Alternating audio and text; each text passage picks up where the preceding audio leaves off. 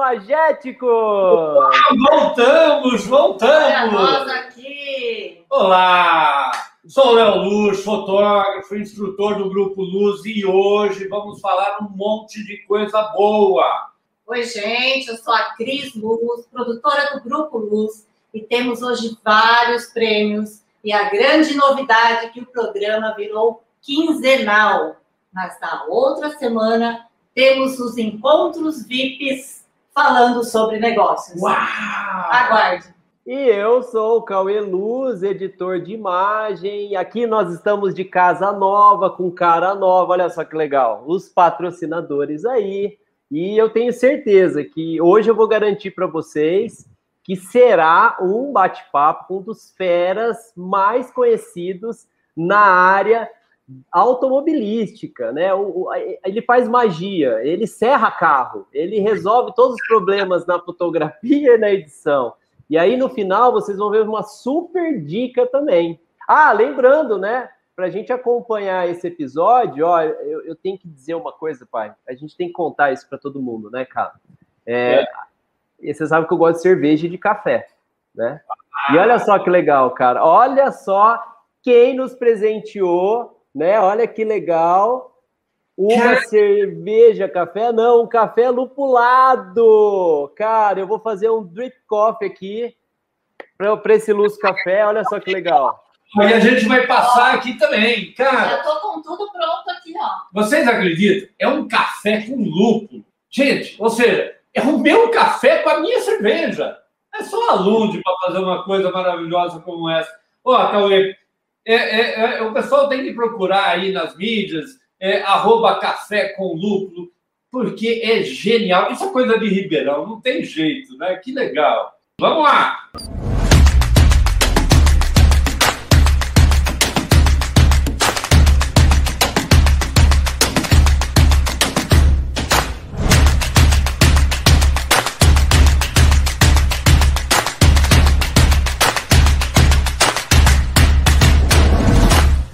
E vamos começar falando sobre a nossa entrevista, né? É, que eu tenho hoje um grande prazer que você anuncie com quem será, Cauê? Quem será? Quem será? Eu já adiantei, né? Eu dei spoiler já. Esse mestre, mestre dos mestres. Eu não sei se ele sabe, mas ele, uma das aulas que eu mais aprendi de hiperfoco foi uma aula que assisti dele cara é um mestre, é um mestre. Vamos chamar, vamos chamar. 3, 2, 1.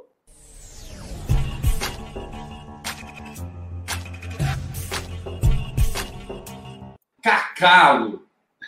É, daqui a pouco eu vou falar para vocês, mas ele é referência em fotografias de carro. Cacalo, seja muito bem-vindo ao nosso bate-papo. Eu esperei muito tempo para a gente conseguir bater esse papo e eu tô assim ansioso para a gente falar um montão de coisa. Seja bem-vindo, meu amigo. Muito obrigado, eu também estou super ansioso, estou super feliz de estar com vocês. É, vocês têm, é, na minha carreira, um significado bastante importante. E, e fico, fiquei muito feliz com o seu convite, viu, Léo? Eu tenho muito prazer de estar aqui com vocês. Boa noite a todos que estão assistindo. O Cacalo é, é, é, dispensa né, apresentações. Na verdade, ele é conhecido por todos nós aqui. E aí, Cacalo, eu queria começar moendo café e falando assim, né, cara? Quem é esse cara? Antônio Carlos, achei super interessante, porque você jamais, jamais. Nem eu sei mais que eu chamo meu nome. Isso aí eu não, já esqueci meu nome. E a verdade, assim, que eu que achei mais curioso é você falar que antes de você nascer, você já era o cacau, né? Já, já eu, exatamente. Exatamente. Eu tenho, eu tenho essa convicção firme, sabe, muito forte. Que legal. Quer dizer, ia caber uma cacala ou não? Já era definido que era um cacalo. É, não, cacalo, tinha que ser cacalo. Aliás, eu, eu se dependesse da torcida da minha mãe, era para nascer uma menina de cabelo encaixeado e nasceu um tonto aqui, ó, tá vendo? Nasceu cacalo.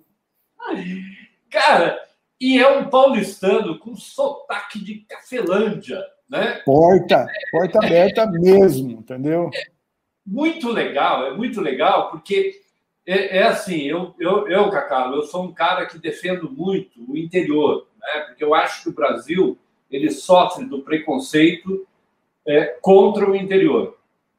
Né? E eu acho lindo, eu acho lindo quando eu vejo algumas pessoas que têm na raiz e admitem e falam, não, eu sou, eu sou, eu falo porta, eu falo por quê, eu acho fantástico. E você é um cara que de vez em quando dá uma escapada mesmo e fala, com sotaque. Não, é, é, eu diria que é de vez em sempre.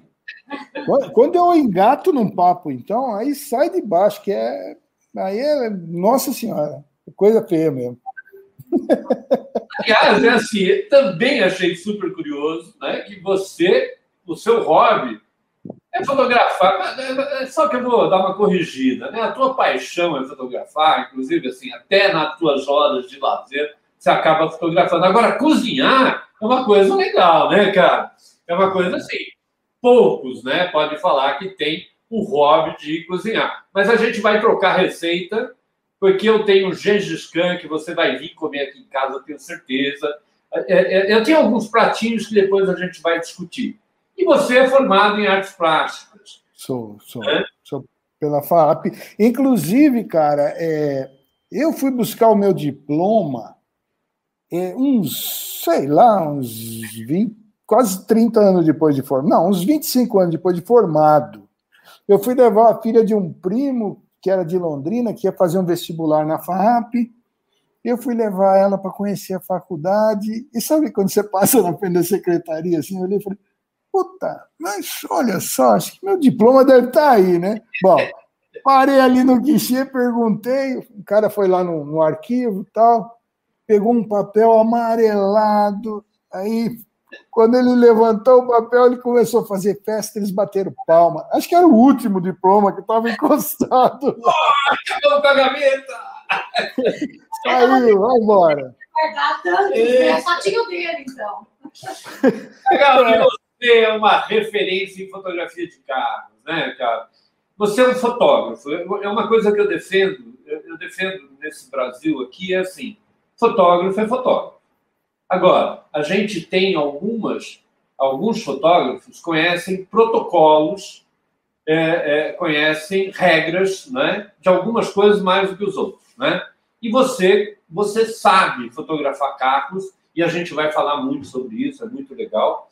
Mas você tem uma paixão, que é a Mirtila. Cara, não é só paixão, é necessidade, né? Rapaz, eu, eu não sei, eu não sei bem te dizer o que, que é, mas é aquela coisa da tampa da panela. É, é, é, muito curioso, porque muitas vezes os amigos, e você deve ter ouvido essa pergunta também, é, os amigos falam, poxa, como é que é trabalhar junto com a mulher? Não é difícil, eu não conseguia. E, putz, e a gente vai, a gente vai numa toada que é assim, quando um dá uma escorregada aqui, o outro vem e puxa, segura, quando o outro dá uma entristecida, aí o outro vem e alegra, enfim, e vai, cada um sabe onde tem é, maior dificuldade, é, e o outro vai ajudando, né? O outro complementa esta área, e dá tudo muito certo, cara. Eu estou dizendo isso na vida, em todos os, em todos os campos, não é só na área profissional, não. Né? Então, é realmente. Mas 100% Oi. assim, porque aqui o pau tora de vez em quando. É, velho, mas esse negócio de torar o pau, às vezes é, é, é, é, só. Isso aí é só esquentar motor, essas coisas, né? Quando a gente tá falando de carro, né? É só ver se não tá batendo uma válvula, só não, não chega a fundir o motor, não. É bom, ruim, mas é bom. Mas nós temos é. uma regra aqui, Cacau, que é muito legal. Eu e a Cris, a gente trabalha há muito tempo junto. Eu mando embora, é, é, eu mando ela embora da empresa umas 10 vezes por dia. Mas não tem jeito. Ela vai, vai, né? mais do que eu, não tem jeito. Não, mas vai, né? é uma coisa que a gente respeita muito. A gente, eu acho isso muito legal. A gente, é, a gente divide casa e serviço. A gente não a gente não fala de negócio. Casa, né? Então, Isso é uma regra que nós estamos aí quantos anos, né? E que tem dado certo. É lógico que intrigas tem, mas a gente estava conversando, vou confessar, a gente estava conversando alguns minutos antes de, de ir para o ar, e, e, e, ele falando assim, é, é, é, ele tem, ele tem uma necessidade de ter uma pessoa junto que resolva, que faça alguns, algumas coisas. É, é, é muito engraçado isso, né, Cacau? A gente vai, a, a, gente vai ficando que nem aquelas é arara, né, que, que vive junto e não sabe viver sem mais. É. E, negócio acaba ficando assim. Isso é muito bacana, é muito legal. E, Mas, cara, exemplo, fala, fala. Cada, um, cada um vai assumindo atribuições também, principalmente nessa área profissional. É, então, é aquele, já que você começou a contar o milagre, eu vou escancarar aqui a porta da igreja agora. É... Não, então, é, o que, que acontece? É aquilo que eu falei né, antes da gente começar a entrar no ar aqui, que às vezes estamos lá no estúdio e, e ela tem que sair para alguma coisa, e ela vira para o assistente e diz assim, Mesão, não deixe o Cacau atender o telefone. É igual meu pai. Quem que é do comercial aqui na empresa? Quem que é? A Cris. É, então. É Mas, eu sei que você tem outra paixão e essa outra paixão é o Zé Eduardo, a Marina e o André, que é. são, assim, os grandes filhos. Cara, eles são lindos, né? São os três mosqueteiros aí. Cara, cara, que, que bacana, que gostoso isso. Né? E, e olha Mas, Eu acho que a menina está na Bélgica, é isso? Na Bélgica, ela mora em Ghent. É, eu sinto uma saudade dela, da, da, das duas filhas. Nossa, uma coisa de louco, cara, uma coisa de louco. Mas a gente leva, a gente vai levando, né? Você sabe, Cacau, que é, eu também tenho uma menina que mora, eu tenho uma que mora comigo, tenho o Cauê, que mora a uma quadra daqui de casa. É só dar um grito aí no portão, né? É, eu vejo a casa dele daqui. E, e, e, eu tenho uma menina que, é, é, aos 17 anos, falou assim: pai, posso fazer vestibular no Rio? Eu falei, ah, vai passear. E de lá ela saiu de casa e a gente, nossa, você entende isso, a gente sente uma falta muito, muito é. grande. Mas olha, eu, eu me lembro que logo que ela mudou para a Bélgica, é, naquelas primeiras vindas para o Brasil, é, ela vem para cá, em média, duas vezes por ano. Né? Agora, com a pandemia o ano passado, bagunçou o coreto, né? Mas eu me lembro que é, eu tive uma conversa com ela, ela estava um pouco emocionada, aquela coisa, ai, a mamãe, ai, a minha, minha avó que está doente, minhas tias, não sei o quê, minhas primas. E, sabe, e eu, eu disse para ela assim: olha, filha, procure sempre o melhor para você. Que fazendo o melhor para você, você está alegrando o nosso coração. Sim, lógico. Né? É, a gente vai é, sofrer aqui a saudade, mas, por outro lado, o meu coração está tranquilo que ela está fazendo o melhor para ela, para as filhas dela, para o marido dela, enfim, para a vida, para o futuro dela. É, isso é muito importante. É, a gente não tem jeito. Só quem tem filho sabe o que é isso, né? É, e eu, eu quero fazer uma colocação aí, que é a seguinte: isso é muito importante. Quando eu saí do ninho, saí de casa, eu fui morar lá onde eu moro.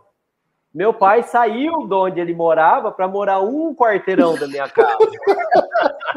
Foi ele, né, Paulo? É, quer deixar colocado essa, essa frase aí no meio. A galera saiu com 30 e poucos anos de casa. É. Nós estamos rindo aqui, mas não sei não. Quem sabe se algum dia não vou morar lá em Ghent, na Bélgica também, uns dois quarteirão. Uns dois, três quarteirão da casa dela, pronto. Ah, mas, ô Cacau, eu sei que você tem um negócio que é uma paixão incontrolável, né? E, cara, eu acho isso lindo em você. Os três aí, ó. É, eu sigo você e eu falo assim, cara, que coisa maravilhosa. Eu, eu, eu, o Cauê não é indireta, tá? Não é Mais é indireta. Mas, assim, eu tenho hoje. Eu tenho uma netinha, eu tenho uma netinha, um neto, né, que eu, que eu gosto muito, mas assim, são netos de, de, de, de coração. Né? Mas eu, eu te sigo e eu acho que eu aprendi a te ver como um ser humano a partir da, mais né? é, a partir do momento que eu vi você com a tua paixão pelos netos, a tua paixão pelas crianças, isso me deixou assim, em algumas vezes até com inveja. Mas olha, eu acho assim, na verdade, o Léo, é, sei lá, uns, desde que eu voltei de Portugal, vai, há 25 anos, que talvez uns 20 anos, que eu tenho é, passado por uma transformação. Tá? E o que é essa transformação? É, eu procuro e quero ser um ser melhor para o mundo. Não é para mim, nem para minha, para o meu núcleo familiar. Eu quero ser melhor para o mundo. Isso não é fácil. Passa por uma série de mudanças, de esforços, né? muitas vezes fracassos, porque não tem aprendizado sem erro. É o erro que nos ensina. Cada vez que você erra, é lá que você aprende. Cada vez que você acerta, você vai festejar. E se não se bobear, você não aprende nada. Então, eu quero ser um, um, ser humano melhor. Então, eu quero ser ser humano. Então, esses três aí são agora, para mim, você vê, a Olivia, a mais velha, está com seis anos. O Martim está com dois e meio. E com três, é, é, ele é de julho, é. E a, a, a Alice fez dois uh, agora em junho, né? É, esses, esses pequenininhos, eles têm é, feito dentro de mim aquela, aquela, o catalisador que faz a cola endurecer, mudar, enfim, cumprir a sua função. Não adianta nada você ser cola e não colar coisa nenhuma. Você é grude. Né? Se você é cola, você tem que colar. E aí vem o catalisador. E são eles e isso vai me fazendo, então, pensar, por exemplo, em o valor que tem eu passar para os outros o meu conhecimento. Todas as minhas experiências, sejam profissionais e seja também como ser humano, né? Que eu acho lindo isso. Você não aprende só o diafragma de uma câmera, você aprende como é que aquele cara segura aquela câmera. O que, que ela significa para ele? Isso é, são essas sutilezas que estão me movendo há 20 anos, de 20 anos para cá. Cara, então, mas não é só isso. Não é? é só isso. Porque você, você tem uma coisa de especial. Porque eu sei que a tua grande paixão, e é a paixão do teu ser, que é o Hospital de Câncer de Barretos. Eu fico emocionado. É, você, você é um cara que demonstra o elemento que você é, o homem que você é, por essa junção dessas paixões que você tem. Né? Então, eu, eu te admiro muito. Eu, eu, eu vi um trabalho que você fez com, com a Lê, né, que vocês brincaram em fazer foto, mas é, é, a gente percebe que você é um cara que realmente exige né, ser um ser. Né? E eu te admiro muito, cara. Eu quero deixar aqui minha declaração que se é um dos caras que eu gostaria de ser quando crescer, é você. Obrigado. Mas essa coisa do, do hospital, para mim, é, assim, tem um significado. É, eu volto de lá, eu volto anestesiado, cara. Sabe quando. É, normalmente eu vou para lá, eu passo três dias, quatro dias no máximo, né? E volto, volto com aquela batelada de fotografia e vou editar tudo, depois vou dar aquela, aquele ajuste, né, vou, aí mando para eles. E, mas eu fico alguns dias anestesiado, porque é uma obra tão importante, tão é, é profundamente relevante na saúde, que não tem, não tem como descrever aquilo, cara, não tem, não tem jeito. É, tenho, e, e tenho passagens lá maravilhosas, né?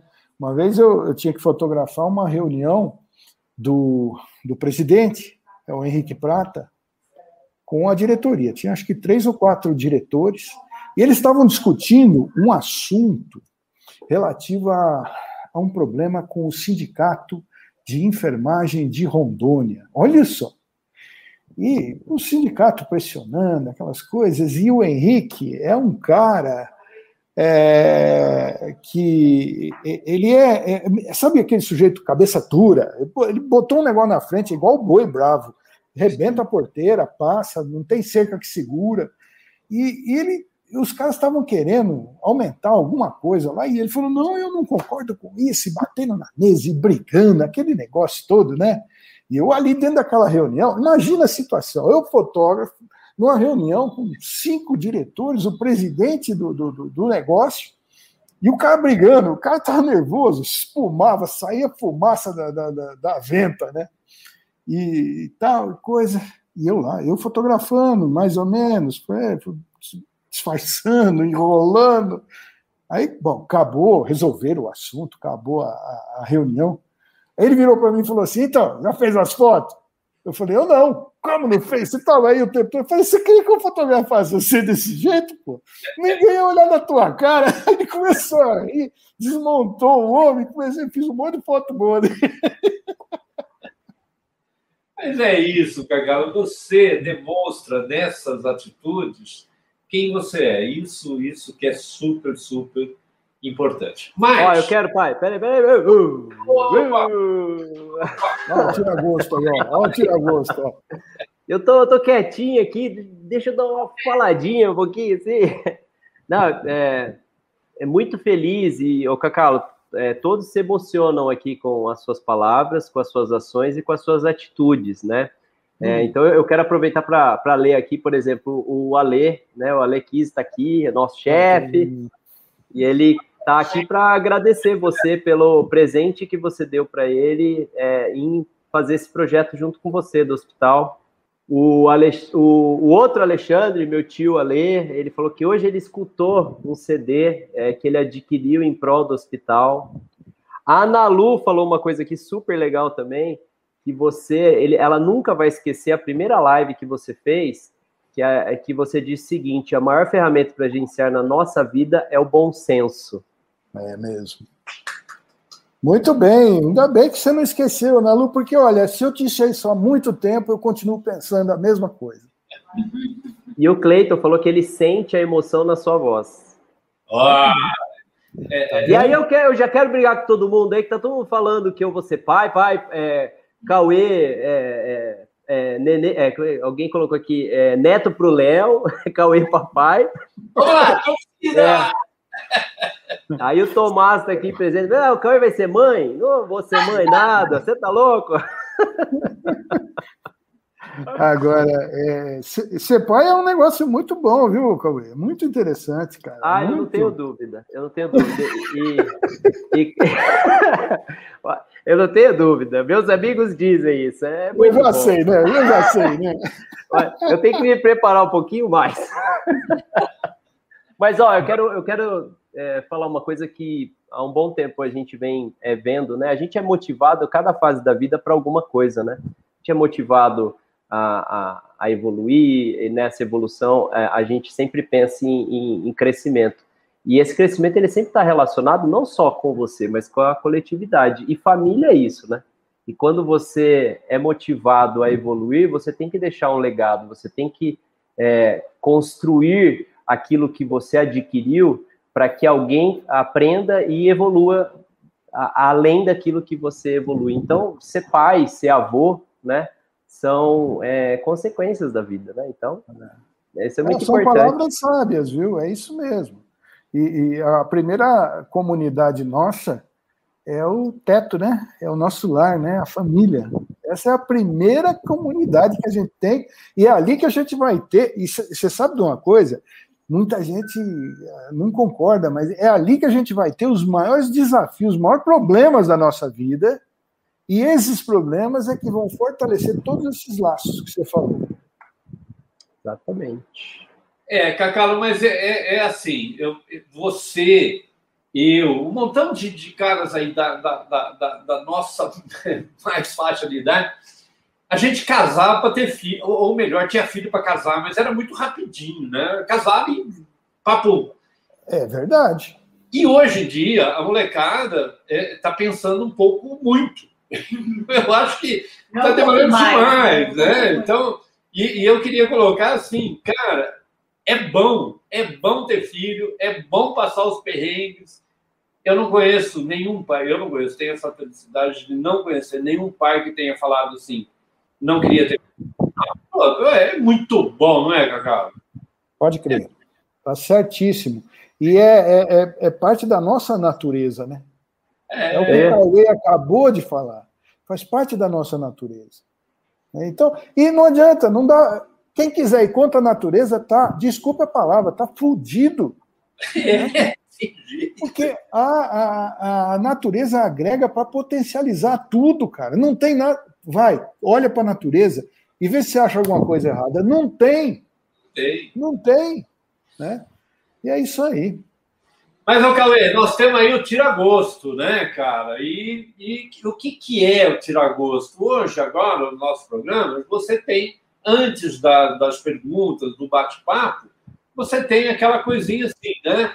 Ou prêmios. E, e, e, na verdade, prêmios, a gente também vai mudar um pouquinho de agora em diante. Então, nós estamos anunciando que, por exemplo, quem quiser e gostar de fotografia vai poder concorrer com curso de flash dedicado, né?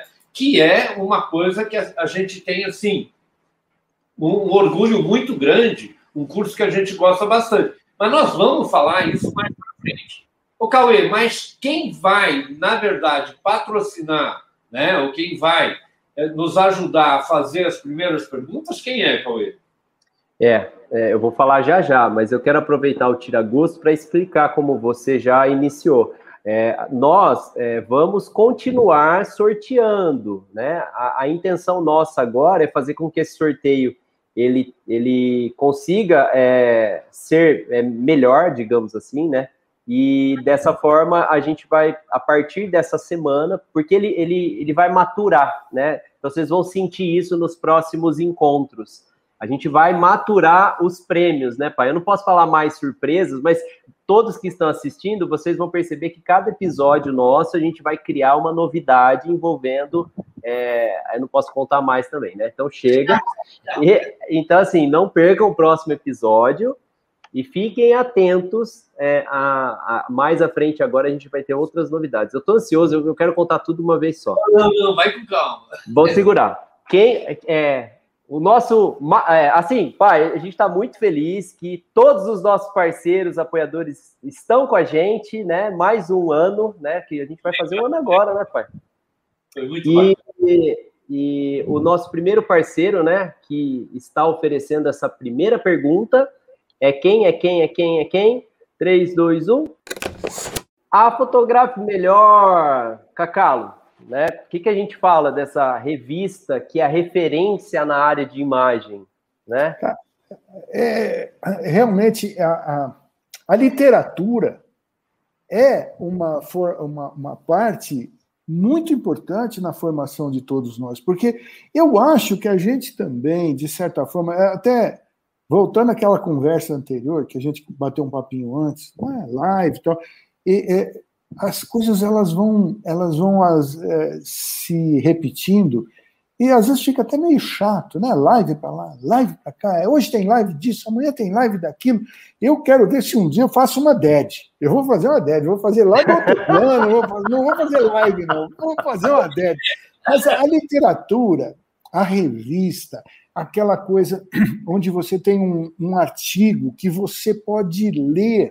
Eu acho que faz uma diferença incrível. É óbvio que é fantástico você ouvir alguém falar e ensinar alguma coisa. É, é, é uma parte da pedagogia. A outra é você ler. Porque quando você lê, você, você põe para dentro o conhecimento de uma outra forma. Então, Parabéns à Fotografe Melhor. É isso aí. Eu acho que tem que continuar, tem que incentivar, tem que. É, enfim. E eu também ganhei um presentaço aí desse, dessa, desses patrocinadores. Aguenta aí, aguenta aí, não conta aguenta, não.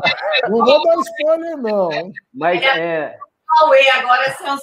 É, aí, não conta, não conta. Mas a, a, aproveitando o parceiro, né, a Fotografe Melhor, algumas vantagens, né? Hoje a assinatura é online também, né? Isso é a grande vantagem da internet hoje. Hoje nós temos aqui o Marcelo que está nos assistindo lá do Japão e ele assina o Fotografe Melhor, né? Então ele pode assinar por lá. A gente tem o Júlio lá em Portugal, o Marcos Martins lá no, no, no, nos Estados Unidos, que podem assinar uma coisa que seria complicada é, é, se não fosse assinatura online. E essa, no, essa nova edição com uma, um assunto super interessante, principalmente para aqueles que mexem com rede social, e os fotógrafos estão muito nesses testes, né? PB ou cor? PB ou cor? Que é a, a chamada principal da revista né, nessa edição. Então, vocês curiosos é, que querem entender o universo PB e colorido, a edição, essa última edição do Fotográfico Melhor, fala sobre esse assunto. E ela que oferece quem, quem, pai? A é, primeira é... pergunta. Já muda aí, pai, assim, pra... é? Então vamos lá, vamos para o Café Expresso. A primeira pergunta. Cacau, eu, eu, eu, eu nossa, o respeito que eu tenho com você é muito grande, né? E você foi um dos fundadores da Abrafoto, que muita gente não conhece, não é? Mas é uma associação séria que não tem como premissa desenvolver tabelas de preços ou lidar com questões superficiais como joguinho de futebol, que a maioria da, da, das organizações de fotografia acabam fazendo mas sim de indicar critérios para funcionamento do mercado, contratos e ética profissional. Né? Só que hoje nós estamos perdidos em relação a custo, pois o mercado publicitário mudou tanto a ponto que os maiores concorrentes dos fotógrafos publicitários são os próprios publicitários. Tendo em vista que hoje máquinas de grande formato ou ISO baixo são considerados velhos dinossauros? Você considera que o mercado mudou porque a tecnologia avançou ou o cliente perdeu a referência de qualidade em prol do preço baixo? Bom, essa pergunta nós vamos dividir ela em três partes para responder, porque eu já estou ficando velho, eu esqueço as coisas. Então, Ih, tenho... tá que nem meu pai. Ih, meu Deus. É, velho, mas ó, é... panela velha que faz comida boa, viu? É boa. Meu pai fala uma coisa também, cara, que é assim, ó. É, eu tenho uma vantagem. Eu, eu, uma coisa é certa: um dia você vai chegar onde eu estou. tá vendo? Você, a primeira coisa que você falou foi sobre a Abrafoto, né? A Abrafoto é a Associação Brasileira de Fotógrafos. Ela, nós fundamos essa associação eu acho que foi em 85. Tá? É, as primeiras reuniões eram no estúdio do Meca. Né? Ele foi o primeiro presidente. E, e realmente, é, é, a Abrafoto nunca, desde lá, nunca pretendeu estabelecer tabela ou regular preço. Isso foi uma premissa da associação. Né?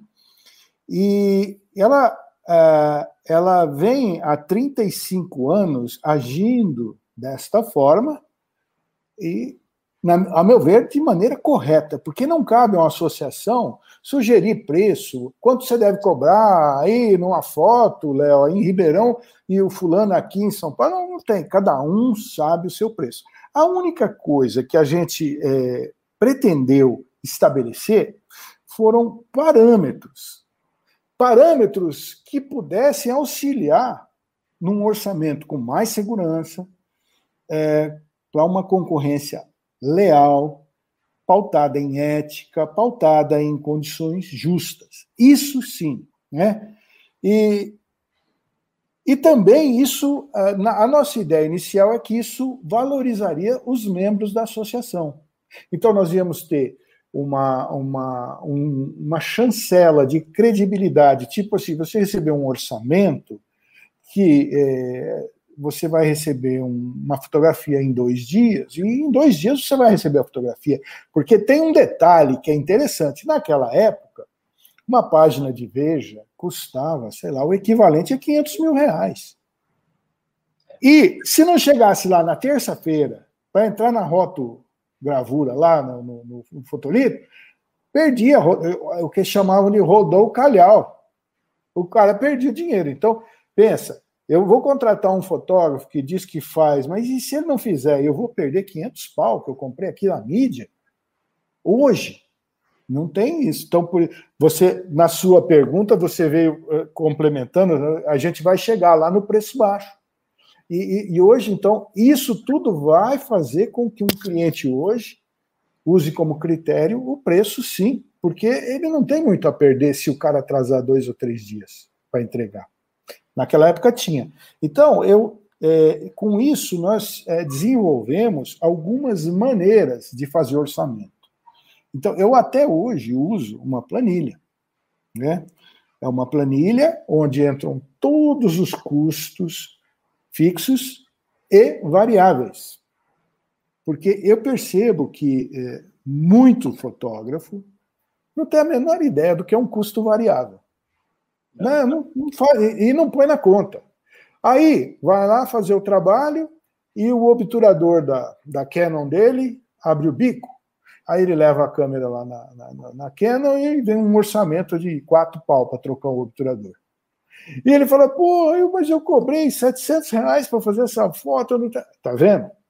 Então, é, essa, essa, essa planilha ela é importantíssima para balizar todo o nosso, o nosso, a nossa composição de custo. Então vai entrar manutenção, né? As coisas precisam de manutenção, os equipamentos. Vai entrar obsolescência, porque antigamente você comprava uma Hasselblad é, e depois de 25 anos ela continuava sendo uma Hasselblad fazendo o mesmo trabalho. Hoje você pode comprar uma Sony ou uma Canon por 25 paus, e daqui a três anos essa câmera já não está te atendendo, ela está perfeita, funciona tudo, mas ela não atende mais às necessidades que o negócio impôs para você. Isso é a obsolescência. Então, a gente tem que colocar todas essas coisas. E que medida que eu uso nesse, nessa planilha para fazer isso? Né? É o que eu vendo. E o que, que eu vendo? Isso comercialmente falando. O que, que eu vendo? Eu não vendo fotografia, eu vendo o meu tempo. Foi a maneira mais simples que eu encontrei para conseguir um coeficiente que me desse uma justiça de preço lá atrás, lá no fim. Então, é, é, a unidade é, de medida que eu uso na planilha é o tempo. Então, é, entrou uma foto, eu vou levar o quê? Vou levar um dia para fazer essa foto, é uma diária. O estúdio, uma diária ah, o flash eletrônico, eu vou precisar de flash eletrônico, uma diária. Eu vou precisar da 35 ou da, ou da Hasselblad, uma diária. E assim eu vou, eu vou ter que pintar é, 50 metros de fundo, 50 metros de pintura de fundo. E vai entrando tudo. Lá embaixo, eu coloco uma taxa de, de lucro para o estúdio, tá? Depois, se tiver uma bonificação de agência, imposto e o preço final. Então, essa, eu uso é, é, essa, essa coisa da Abrafoto ajudou muito nesse sentido, a gente aprender a orçar. Né? E, e uma coisa que eu queria lembrar é que todos os dados que são inseridos na planilha, eles têm que ser meio que é, frios e calculistas. Por exemplo, ah, eu não vou pôr a câmera, eu, eu tenho a câmera, a câmera é minha. É ótimo, você tem que pôr quanto custa a diária da câmera. Porque, embora ela seja sua, é, se você não usar esse critério, você bagunça tudo, você vai. Depois, lá no fim, se você quiser aplicar um desconto, porque o cliente merece. Eu tenho até um, um campo na planilha que não chama isso, mas é, trocando em miúdos, é cliente chato. É verdade. É. Cliente chato. Cliente chato tem um, um, um, um coeficiente para gravar o preço. Taxa do cliente chato. O cara vai dar trabalho, o cara vai mandar refazer, ah, não sei, não sei o quê, e assim vai, né? E aí, respondendo na sequência, você fala que a gente está é, meio perdido em relação a custo, né? O mercado publicitário mudou é, e os concorrentes dos fotógrafos são os próprios publicitários.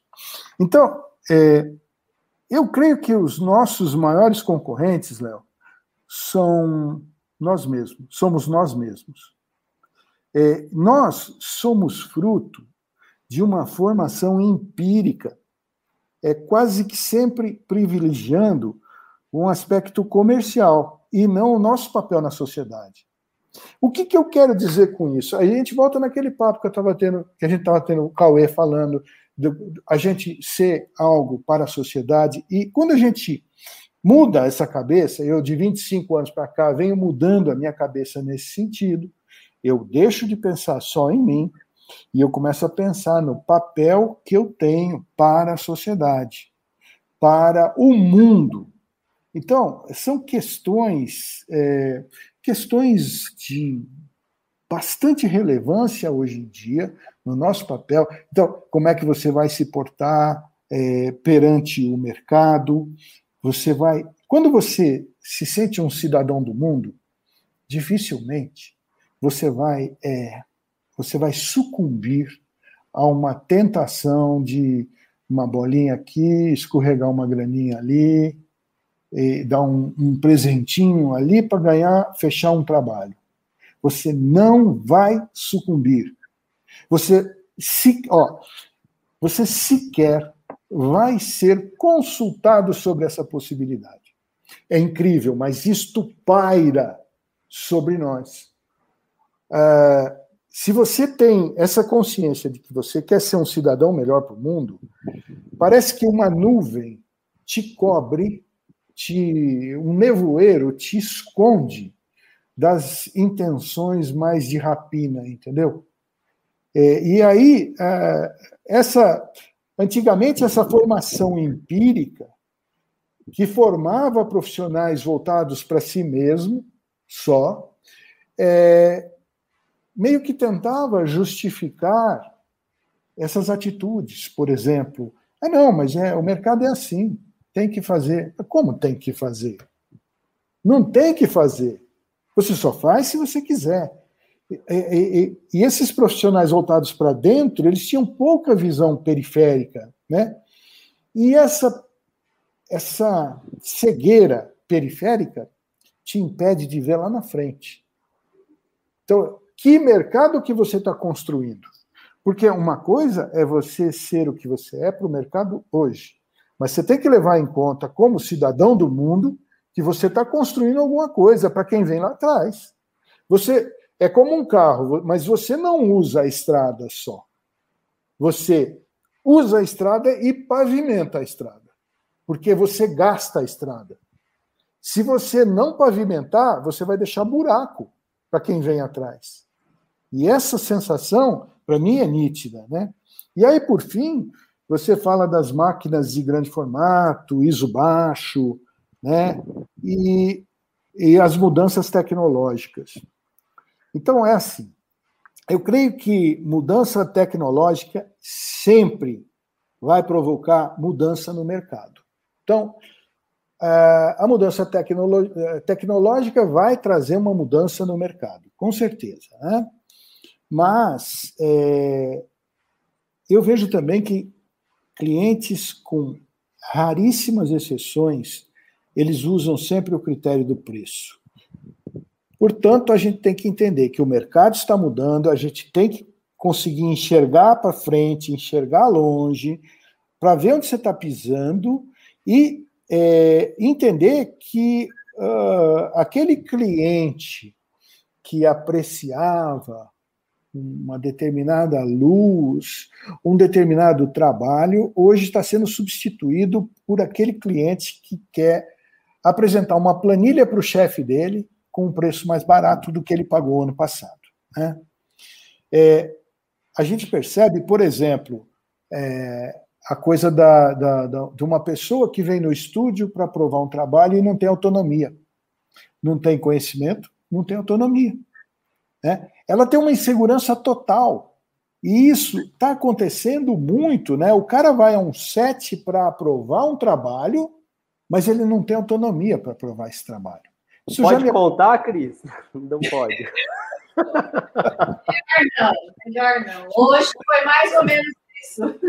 Isso tem acontecido cada vez mais. Isso vai gerar o quê?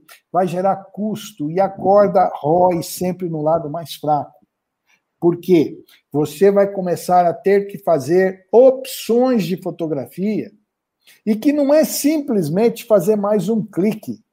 Porque quando eu falo assim, eu vou fazer esse carro nesse ângulo, eu faço a luz para esse ângulo, se eu mudar a câmera 30 centímetros para cá, eu mudei toda a luz, eu tenho que ajustar todos os reflexos, todas as luzes, para aquilo ficar bonito de novo. Então, isso não é opção, isso é outra fotografia. Né? Então, é, é, é isso, é esse, esse mercado, e, e eu acho que o, a, o ponto de ruptura foi quando a, surgiram as mídias eletrônicas, né? A, o online. Porque quando você fala em offline, você fala em 500 mil reais uma página da Veja. Quando você fala em online, é, ah, põe 100 reais lá no Facebook, 200 reais no Instagram. Isso não é nada para uma montadora de veículo, por exemplo. E se ela errar hoje, o chefe achar, pô, mas essa foto tá horrível, tá, não tá mostrando a grade, que é o grande diferencial desse veículo, amanhã ele põe outra foto. E acabou, não tem problema nenhum. Isso foi gerando, então, olha, é, é, é quase que aquela história da, da cabeça de cabeça d'água, né, que tem em Minas, muito lá na Serra, da chuva lá nos, na Conchinchina, os caras estão nadando aqui no sol, ah, embaixo da cachoeira, de repente morre tudo afogado. É mais ou menos isso que aconteceu com o mercado. Né? E a, a, a coisa da, do, do, grande formato, você acredita, Léo, que eu ainda uso uma Sinar, eu ainda uso a Hasselblad? Inclusive, pouco, inclusive pouco, ah, eu, eu, eu quero falar para o pessoal que é o seguinte: é, você brincou na tua foto com um, um quadradinho na frente. o pessoal não sabe o que é. Né? É traseira do Lopé. Então, então eu, eu, trouxe a máquina aqui para mostrar que aquilo que o Cacalo estava tava colocando é, é, uma dessas partes aqui da câmera. Né? Isso mesmo. São câmeras de grande formato. Eu, eu pedi para o Cauê separar uma 8 por 10 eu não sei se você está aí, Cauê, mas é, é, 8 por 10, né? Que era. É, a, nossa, nem me lembro mais do tamanho. Era 20, 4... 25. Ah, é, essa daí que você segurou é uma 4 por 5 é, Essa é uma 4 por 5 Isso, nós... essa aí é 8 por 10 20, 25 na mão do Paulo. 8 por 10 lá. Ah, que lá. nada. 4 por 5, 4 por 5, 8 por 10. Olha lá. E, olha a 8 por 10, né? Isso é, é um cromo maravilhoso, cara. Então, mas eu me lembro lembra do Demetrio Lee? Era um grande fotógrafo. Sim. E o Demetrio, a primeira vez que eu vi uma foto 8 por 10 foi com ele, e era de um pintinho. Eu juro por Deus que eu achei a foto, o cromo, mais bonito do que o pintinho de verdade. Porque Não, era, é, faltava piar, né? Era uma coisa maravilhosa, era uma coisa que. E, é, e, o cara, para mexer no equipamento desse, ele tinha que trazer uma bagagem de conhecimento muito grande. Porque imagina que isso faz assim, ó. Faz qualquer movimento. E, e, e, aí, eu, eu, tive que usar uma Sinara há pouco tempo atrás para fazer uma foto de uma garrafa de cerveja que era um ângulo de baixo para cima e uma perspectiva bem acentuada, né? Então, você... A, a ideia da, da criação na agência, assim, ó, você usa o back, usa uma lente fixa e tem um software aí que ele vai fatiando a, a, fotografia, né? vai fazendo uma topografia da fotografia, e depois ele te entrega tudo em foco. Vai dar tudo certo. Eu falei, não vai. Vai, não vai. Bom, fizemos. O que, que aconteceu? Não deu. Sabe por quê? Aliás, isso aqui é uma boa, você pode perguntar para o pessoal se o pessoal tem ideia por que, que não deu certo isso, porque normalmente, é, em tese, era para dar. Porque o que, que o software faz? Você ajusta, ele vai fotografando, tac, tac, tac, tac, tac, tac, tac. Depois ele vai, cada fotografia que ele faz, ele ajusta o foco. Né? Será que alguém aí tem ideia de por que, que não deu certo? Eu vou contar, então, não vamos esperar nada, né? Aqui não é enquete, não é quiz nem nada, né? Mas por causa das gotículas d'água, do suadinho, do gelinho e dos escorridos. Aí quebrou as pernas, velho. Não teve jeito, porque aquilo, aquele suado, ele, ele, você mudava o tamanho, ele mudava de lugar, ele não encaixava mais. Tive que fazer o quê? Sinar zona velha de guerra, é. montar lá, bascular, entortar a frente e buscar o foco. Perfeito. Saiu num clique só. Só faltava ter feito cromo. Ô, Cacalo, eu lembro de uma aula que você deu num evento, você ensinando a fazer hiperfoco. Eu queria ver aqui na turma que está assistindo, se alguém pudesse erguer a mão, quantos de vocês conhecem o que, que é hiperfoco? Esse cara aqui é um, é um. Deixa eu ver a minha mão. Esse cara aqui é o mestre em hiperfoco, ó. Esse aqui manja. Quem, quem, quem entende dessas câmeras entende o que, que é hiperfoco. Então, e você sabe o que é bom a gente falar, o Cauê? É o seguinte: é, vai surgir, normalmente surge, essa pergunta. Bom, mas se eu não vou usar, para que que eu tenho que saber? E aí eu vou é, responder da seguinte, olha lá, ó, tá vendo? Olha o que, que ela faz, gente. Só falta tocar música, só falta tocar é. música. É o Piazzolla, ó, é Piazzolla. Viu? É, se você não vai usar, para que? Se eu não vou usar, por que, que eu quero aprender? Acontece que toda a base do conhecimento está aí. Então, eu posso contar para vocês que há uns oito anos atrás, eu dei uma palestra para a editora Fotos, e foi lá no, no Teatro das Artes, ali no Eldorado tal. Estúdio tinha Brasil. Umas, isso, tinha umas 500 pessoas lá, meu. Tava assim de gente e tal. E o meu tema, sabe qual foi? Foco. Eu estava lá, falei... é por isso que eu falei que eu assisti. Só falei sobre foco. Você lembra o presentão que eu consegui uh, dar lá? Foi um monitor EISO. Lembro, o cara que ganhou, o cara me deu um abraço, quase me quebrou no meio. Tão, tanta emoção que o cara tava. Mas, enfim, eu só falei sobre foco. E aí, a minha surpresa, Cauê, foi o seguinte: no cafezinho, conversando com muitas pessoas, e só tinha fotógrafo lá, pô, eu percebi que a maioria não tem a menor noção do que é foco. Então, a, a fotografia do, do sujeito A é o autofocus da Nikon. É 126 pontos de foco. Aí vem o outro e fala, não, mas a minha fotografia é o autofocus da Canon. Então você é dominado por uma câmera, você é dominado por um equipamento, você não tem assinatura, não?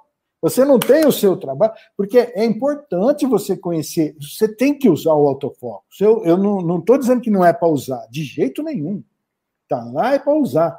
Mas você tem que saber como é que funciona aquilo. Qual é o princípio daquele negócio? Senão, é ele que te domina. Você não tem mais fotografia sua. Ô, Cacalo, mas sabe uma pergunta que eu faço para todo todo cara que chega lá no estúdio e fala assim: não, eu quero trabalhar, eu quero trabalhar como fotógrafo com vocês, porque eu já conheço fotografia. Eu só pergunto para ele para me explicar a diferença entre foco e profundidade de campo. É. Geral, é. os caras não sabem. A não mínima, sabe.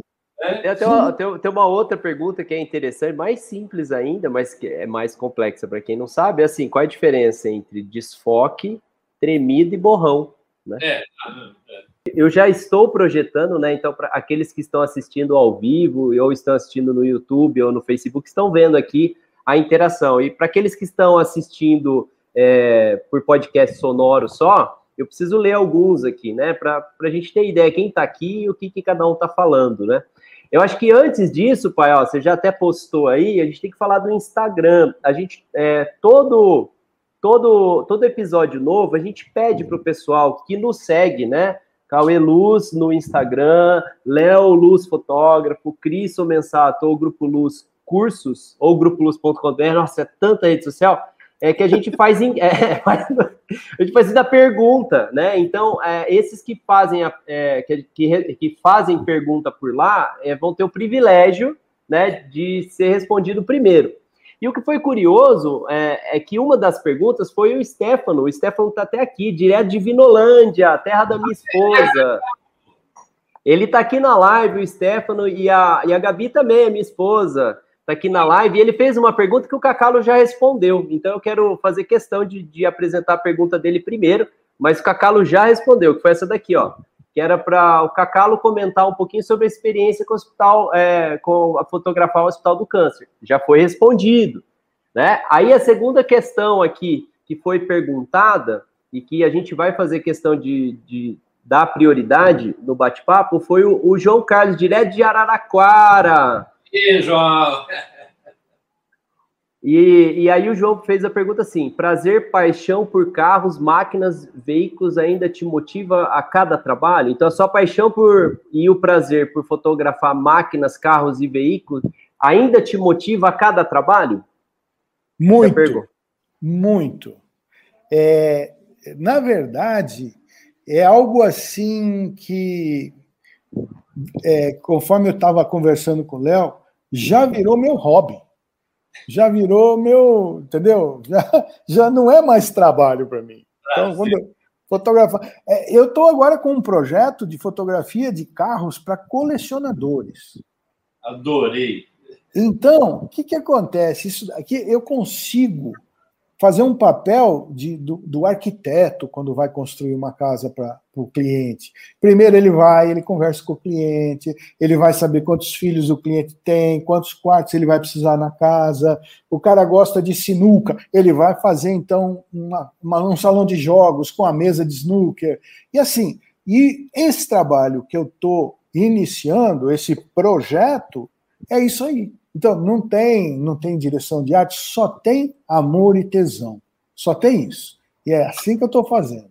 Show! Ó, e, e, turma, aproveitando, ó, sigam o Cacalo no Instagram, que vocês vão ver esse trabalho lindo. Ele, ele faz making off, ele faz vídeo mostrando como é feito. Vocês, vocês não podem perder. Então, o Instagram aliás, dele é arroba Cacalo. E o Cacalo é, acabou de. É. Boa, vai fazer cada vez mais. É, é arroba Cacalo, né, Cacalo? Isso mesmo. Então sigam no Instagram. E um negócio que eu achei super legal nesse teu trabalho, e nós passamos por essa experiência, que é assim, quando você fotografa o produto de uma indústria, a tua fotografia não vale tanto quanto você fotografa a paixão de um cara, mesmo sendo o mesmo produto. Falou e disse tudo. Exato. Eu estou mexendo com a paixão, eu estou mexendo com o amor da vida dele, entendeu? É totalmente diferente. Na indústria, a fotografia tem policies, regras, rules e não sei o quê. Né? É, no entanto, essa fotografia agora é coisa de paixão. Inclusive, ó, vou até falar aqui, não estou. Bom, já faz 25 anos que eu estou me preparando para isso, né? Mas eu não estou visando lucro, não, viu? Eu quero fazer, eu estou fazendo isso por paixão, por, por gostar mesmo. Boa. Ó, o, o, Eli Lima tá dizendo aqui o site Cacalo é um espetáculo. O Cleitão Fernandes, que é, cara, assim, é um amigão, ele tá em todas as lives, tá falando que seu trabalho é lindo também, ele acompanha é, o seu trabalho. É, o, o Stefano agradeceu de, de eu ter feito a pergunta. O Darcio tá aqui, ele tá dividindo o fone de ouvido com o pai dele de 95 anos assistindo a live. Um abraço pro pai do Darcio, que bom. Ó, 95 anos. É muita sabedoria. Parabéns para o senhor, viu? Que legal. Parabéns.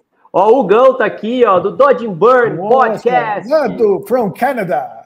É, tá lá. From Canada. O tocador da Apple tá aqui assistindo a gente, direto lá de Califórnia, falando. É. Eu acho que essa, essa foto do, do Hugão aí, ó, que ele tá, que ele põe aí, foi, ele tava, esses dias aí, ele estava retocando, e quando ele olhou, alguém falou alguma coisa para ele, ele olhou, era o Steve Jobs que estava falando com ele. É. Eu acho que às vezes ele fala nos podcasts dele, às vezes eu acho que ele conversa com Steve Jobs. o Benete, o Benete, querido Benete, professor de fotografia direto de Araraquara aqui. O Loreto tá aqui também, falando que você tá dando Boa. uma aula. Já tomei um cafezaço, viu, Matheus?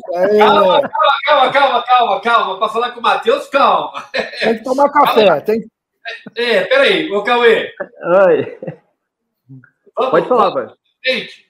Vamos, ué, você que sabe. Depois eu vou chamando o resto aqui. Pode ficar tranquilo. Gosto, né, Cauê? Porque a gente precisa. A cara... O cara que falou do E6 lá, hein, Cauê? É, eu vou voltar nele. Ah, legal, legal. O tira-gosto, ele é uma coisa super importante. E nós vamos ter uma coisa genial, super bacana, aonde a gente falou que a gente, o, nossos, o, o, o, o luxo com café vai ser a cada 15 dias, porém, nesse intervalo, o que, que vai acontecer? Olha só, turma, vocês acharam que a gente é, só alongou para descansar? Nada. Aqui a gente faz como o Cacalo, com prazer. A gente, o que, que a gente vai fazer? A gente vai ter o primeiro encontro do grupo VIP. O que quer dizer isso? A gente vai fazer uma live, né, um evento gratuito exclusivo. E a primeira temática desse bate-papo com vocês que estão assistindo e nos ouvindo vai acontecer dia 11 de março, às 8 horas. Quer dizer, ó, Luz com Café da semana que vem não vai ter, por quê? Porque a gente vai fazer um bate-papo VIP exclusivo com quem se interessar. E o tema é esse tema que o Cacalo já adiantou, parece que a gente até combinou, né? Como aumentar o valor da imagem. O que, que você falou, pai? Falamos junto. É, não, que ele, parece que foi combinado, porque ele falou tudo que a gente vai falar na, na, na, no nosso encontro. Mas não Exato. foi, não, hein? Não foi combinado, não, hein? E, e, e, esse encontro, turma, ele é bem diferente, porque não é uma live, é um bate-papo, vai ser uma aula, vai ser, vai, é, será assim, uma discussão entre grupo mesmo, por isso o grupo VIP. Ele vai ser feito pela inscrição no Simpla, a gente vai fazer via streaming, né? E se eu não me engano, a gente usa até o Zoom para isso. Eu vou passar o link das inscrições. Só quem fizer a inscrição vai poder participar. Então, vou passar o link aqui da inscrição, super simples, ou pelo WhatsApp, né? O telefone nosso, 16 99 254 2772. E o endereço, né? Caso você queira se inscrever é, é pela URL, a gente colocou em encurtador aqui, ó, is.gd, né? Isgood, né? is.gd barra valor da imagem is.gd barra valor da imagem. É o URL para que vocês façam a inscrição. Só, só será possível assistir esse evento pela inscrição, ok? Então façam a inscrição pelo Simpla. O Cauê, e o nosso apoiador da próxima pergunta, quem que é? Ah, peraí, peraí, a Sara, Sara, Sara, aqui a Sara, o coração dela tá batendo. A é. Sara pediu para que eu fizesse o quê? E, é, todos, não é todos que sabem, mas a Sara, mais um para o time do Luz Café. É o que, que ela pediu para eu fazer? Ó, Cauê, posta o QR Code. Então, aqueles que estão online e queiram ver pelo, pelo YouTube, usa o celular, ó, aponta aí por QR Code que vocês vão fazer a inscrição para o evento usando o QR Code. Ô, oh, Sara, obrigado. E a Sara, né, Cauê, tá mudando a vida da gente, né, cara? Ah, tá mudando. Tá ordem na vida da gente, ah, isso é muito legal. Quebrar aí. Vamos que vamos, Sara. Muito bem, e quem é o nosso patrocinador, Cauê? O próximo patrocinador, que vai fazer a segunda pergunta, ele é uma é, não sei. Assim, a gente é suspeito, já que a gente está falando de qualidade, né? E, e, a gente tem que, é lógico, é, pensar em investimento, valor. Então, quando você investe em equipamento como esse aqui, quer ver? 3, 2, 1. Nossa querida Bank! Mais um ano junto. Hoje eu falei com a Lívia, estou muito feliz. Novos projetos. E, né, o Cacalo sabe o quanto é importante investimento em monitores de alta performance para a área, né? Não é monitores qualquer, né? Nós estamos falando representar um espaço de cor que adeque à realidade da média de quem vê imagem. E se você estiver falando ainda de fine art, né? Eu estou vendo as imagens atrás ali na sala do Cacalo. É, são suas essas imagens? São. Olha lá. São minhas. Aqui em casa eu proibi a Mirtila de botar fotografia dos outros. Ela pediu para um amigo meu que fez uma foto linda de uma praia tal. Eu botei defeito na foto, já não já bombei. Ela não tem. Vou botar uma foto minha, só minha aqui. Então, essa responsabilidade de você representar numa peça linda como essa, aquilo que você vê no monitor, só tendo monitor de alta performance, né? E hoje, custo-benefício no mercado, a Bank chegou chegando aqui no Brasil. E aí, como o Cacalo disse, ex, a gente está falando de outros monitores Lacier. Aqui no Brasil não tem jeito. A Bank é o monitor para a área é, de pré-impressão, para a área que envolva a fidelidade de cor. Né? Sou muito fã, sou suspeito é, em falar da Bank. É, muito importante isso. Fala, fala. Mas sabe o que eu falo sempre? Bem que eu quero. É, bem que, bem que, eu, bem que eu gostaria. então vamos lá. Então vamos lá para a nossa segunda pergunta. E aí, Cacau, no mundo, né, tem pessoas que se tornam referência. Às vezes, por sorte, muita gente né, acaba se tornando referência por sorte. Mas a maioria das vezes, porque são muito bons no que fazem. Com certeza, você é uma dessas pessoas. Tanto que, algum tempo atrás, você disse em uma palestra que ficava horas namorando uma maçaneta de um de um carro, de um caminhão, né? Eu lembro que era um caminhão, para ver qual era o melhor reflexo que aquela maçaneta podia dar. Qual era a luz certa? Agora, em outro momento, você confidenciou que o mercado havia retrocedido na procura de imagens 3D, né? Porque o consumidor precisava de algo mais crível, ele, ele, ele, ele queria ver a fotografia. Então, minha pergunta é: você acredita que o fotógrafo bem-sucedido no futuro será aquele que domina a direção do olhar e tem habilidades técnicas? Ou seja, chega, chega de ter estúdio, luzes e câmera, basta alugar os equipamentos e técnicos? Bom, é, vamos, vamos dividir em quatro aí de novo a resposta. A questão da, das pessoas se tornarem referência, tal, e, e que é o começo da, da, pergunta, eu fico muito honrado com isso e, enfim, batalhei, batalho bastante para fazer o melhor. Mas aí você comenta que eu disse uma vez que eu fico horas observando a maçaneta, né?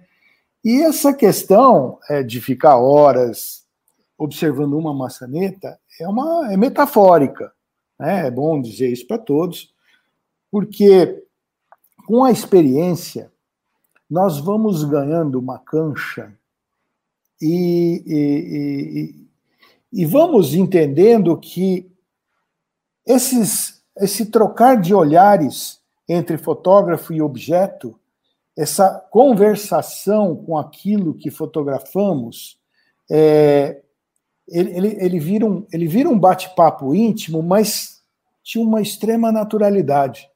Então, o ficar horas já não são horas. É, é quase que um flerte. Você olha para aquilo, já entendeu mais ou menos aquilo. Não é sempre que dá certo, tá? Volta e meia a gente quebra a cabeça também. Isso é meio natural, mas é, é, nesse instante, então, que essa, essa conversa, esse diálogo se torna natural, nós vamos então encontrar enquadramentos e formas de iluminar que vão fazer a diferença. Por que, que eu falo enquadramentos e forma de iluminar? Porque a maçaneta é a mesma e uma câmera que está aqui é a mesma. Mas se eu pegar quatro fotógrafos diferentes, eu terei quatro imagens diferentes. Porque vão, são quatro diálogos diferentes que aconteceram ali entre maçaneta e fotógrafo, objeto e fotógrafo, né? E é, é, eu queria deixar uma frase aqui para vocês é, em cima dessa, dessa, dessa afirmação, é que sim, nós, fotógrafos, nós precisamos dialogar com aquilo que fotografamos. Se você pegar um fotógrafo especializado em moda, em gente, se ele não abrir a boca e não orientar a modelo, não dialogar com a modelo, não vai sair nada. Aí você vai falar, não, mas um carro você não precisa conversar. Eu não estou falando em conversar, estou falando em dialogar. É direto do coração, do cérebro, da razão, para aquela coisa, e fazer essa leitura, né? É, nesse sentido, então, só vai acontecer esse diálogo se nós amarmos aquilo que a gente faz. Isso é fundamental. Eu tenho me batido muito nessa tecla de amar o que faz, fazer por amor. É, é, e, é, e, é, interessante que, parafraseando um, um, consultor de empresas chamado Ricardo Oliveira, é, ele diz uma frase que eu achei muito emblemática e vou dizer aí para todos vocês, para vocês não esquecerem. No campo profissional, quando você encontra verdadeiramente aquilo que você ama para fazer, você nunca mais vai, ter, vai trabalhar. Olha que interessante. É bem isso mesmo. Quando você ama aquilo que faz, você nunca mais vai trabalhar. Então, é, não se assustem com essa expressão, porque ela é a mais profunda realidade e verdade. Né? Você não vai trabalhar mais, você vai. Você vai, vai dançar como um bailarino, patinar como um patinador no, no gelo, entendeu? Enfim. E aí. É... Carlos, só, só interromper, porque eu não aguento não falar. então, tá aí a explicação que teu hobby é fotografia. Tá, tá explicado aí, né? Tá vendo? O que fazer? Vamos fazer foto, que é a melhor coisa que você quer fazer. Ó, ó, mas eu vou deixar, eu não vou interromper o Cacau, mas eu vou deixar para responder lá no nosso, nosso bate-papo da semana que vem, VIP, é, essa relação é, do prazer do trabalho, entender que quando ele se torna hobby, você tem que tomar muito cuidado com a forma Não misturar como você, as coisas. É, o valor. É, né? Isso mas, mesmo. Hum, que quieto aqui. Hum. Ó, mas muito bem lembrado, Cauê. É, é muito importante. E a maturidade, a experiência vai trazer essa capacidade de você separar as coisas, né? É, é, é mais ou menos assim. Será que, normalmente, um neurocirurgião não vai operar um membro da família? Normalmente não. Mas por quê? Porque ele não pode? Porque é, a possibilidade dele misturar as coisas, é. são as emoções, é muito grande. Então, é, a maturidade vai permitir. Lógico, eu dei um exemplo lá do outro lado da curva, né? É, na fotografia não é, não é assim. Então, e na fotografia dá para você separar as coisas. E é muito importante isso que você falou. Muito mesmo. Mas aí, é, respondendo, então, é, eu, eu falei do do, do, do, do, do, diálogo com o objeto, né? E aí é, entrou aquele, aquela, aquela parte que eu falei do 3D, né? Uhum. Eu acho que foi uma época que eu falei para você que a, a, procura pelo 3D estava cada vez maior e tal. E é uma.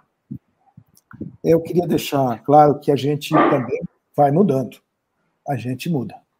A, a maturidade é um sintoma de mudança. Nenhuma fruta nasce madura. Ela, ela, ela fica madura. Então, ela nasceu uma coisinha, ficou uma fruta verde e depois amadureceu. A gente é a mesma coisa, né? Então, a, a referência que eu fiz é, por, pela procura cada vez maior de 3D na indústria automobilística como um retrocesso, hoje, eu diria que não é um retrocesso, tá? mas sim uma parte do processo. Naquela época eu podia até ver como um retrocesso, mas era parte do processo. E é interessante que eu sinto hoje uma necessidade, uma procura cada vez maior dos clientes da área automobilística pela fotografia, pela naturalidade que a fotografia traz, pela, pela, pela imagem real, né? que só a fotografia vai dar.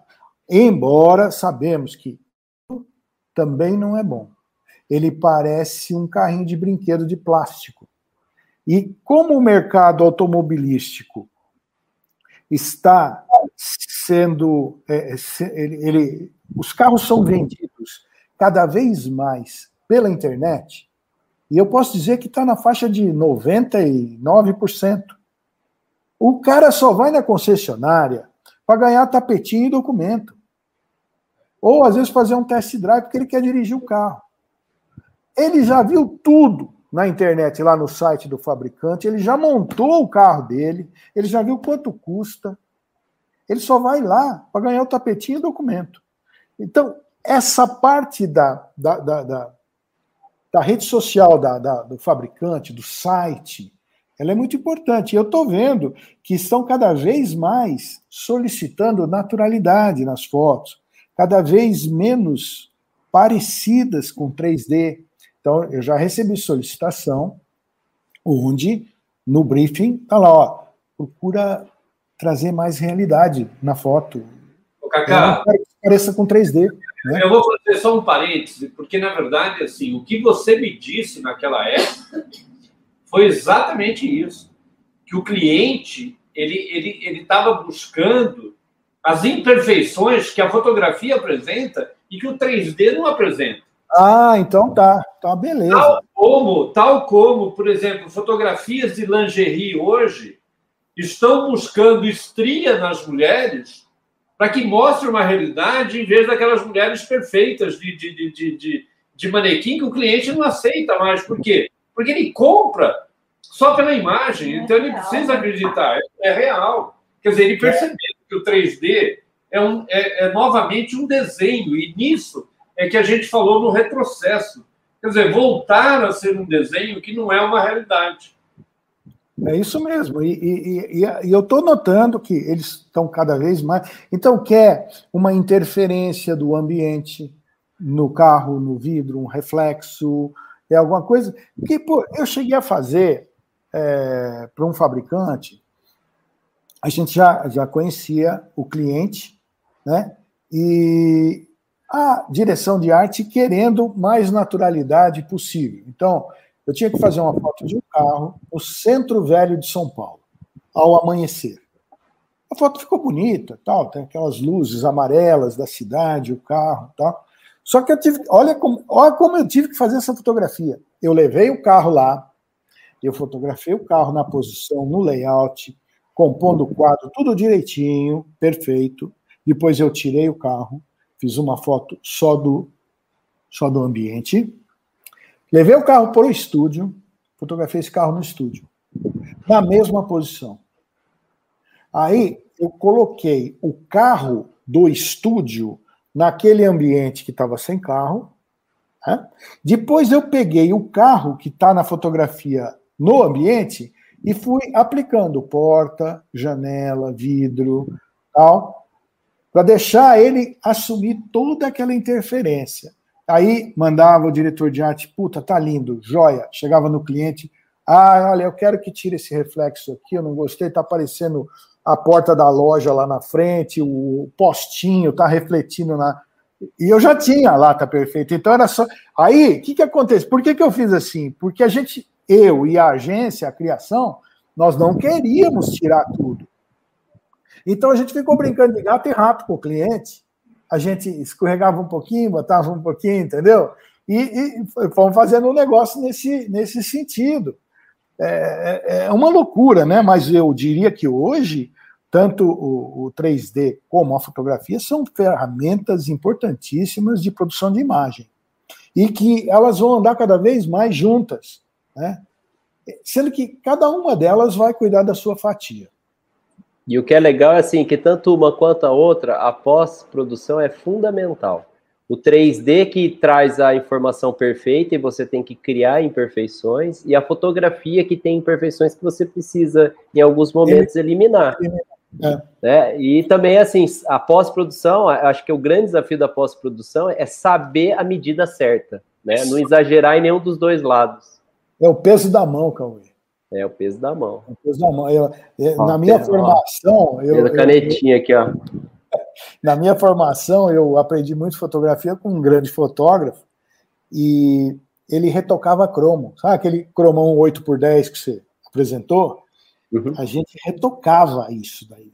Uma, na mesa de luz com pincel e umas anilinas da Kodak. Você é. retocava.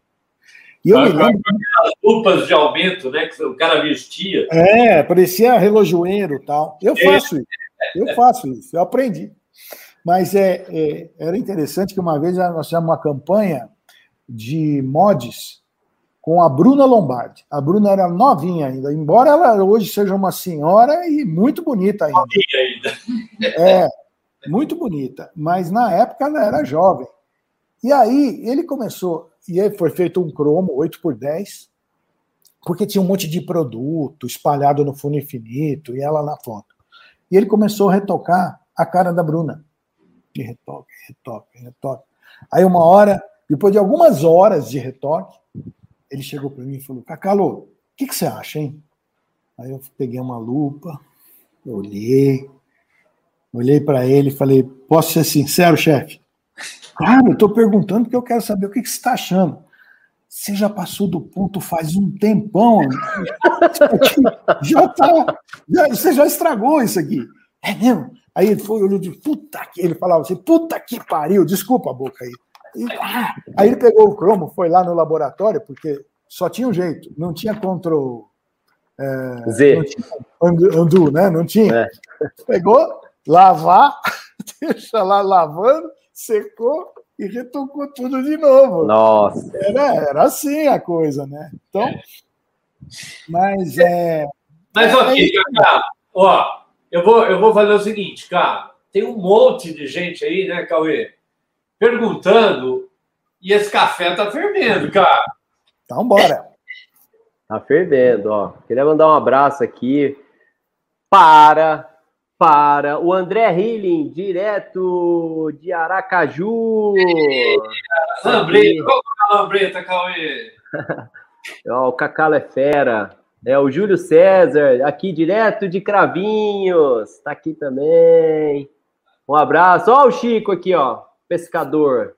Ô, Chico, tô com saudade de você, Chico. Saudade. O nosso geneticista, o Fábio, tá aqui também. A, a, a nossa querida aluna Andréia tá aqui também, tá muito feliz de estar tá ouvindo essas palavras do Cacalo. O Marien, da WePrint, tá aqui também, falando assim, é isso mesmo, fazer com amor faz total diferença e o trabalho sai perfeito. O material do Hospital de Amor. É, ele está aqui presente. E o, aí tem uma pergunta aqui do Benete, ó. Inteligente demais. Isso é pensar além do que o briefing pede. Muito bem, muito bem. Ó, o Vitor aqui também, falando oi. Vinícius, meu filho. Ana Lu, Cacalo. Ah, eu já falei da Ana Lu também. O Márcio, direto do Japão, tá aqui também. Grande Uda! Saudades! Olha, o José Antunes, direto de Portugal. Grande Zequinha. abraço. Puta, tá olha, Zequinha, quanto tempo eu não vejo esse cara, meu. Puta. Um abração, Zeca. Show, show. Aí eu vou aproveitar agora então e, e trazer uma pergunta do Instagram, né? Como a gente disse, é, fazendo é, perguntas na, na, na enquete do, do, Instagram, a gente vai, vai responder aqui é, é prontamente. A Érica, que está presente também, a nossa rainha da Adobe, a Érica Dalbelo está aqui e ela perguntou qual o trabalho mais desafiador que você teve, Cacalo? É, é para falar o inesquecível? É. é. Então vamos lá. Photoshop estava na versão 0.0.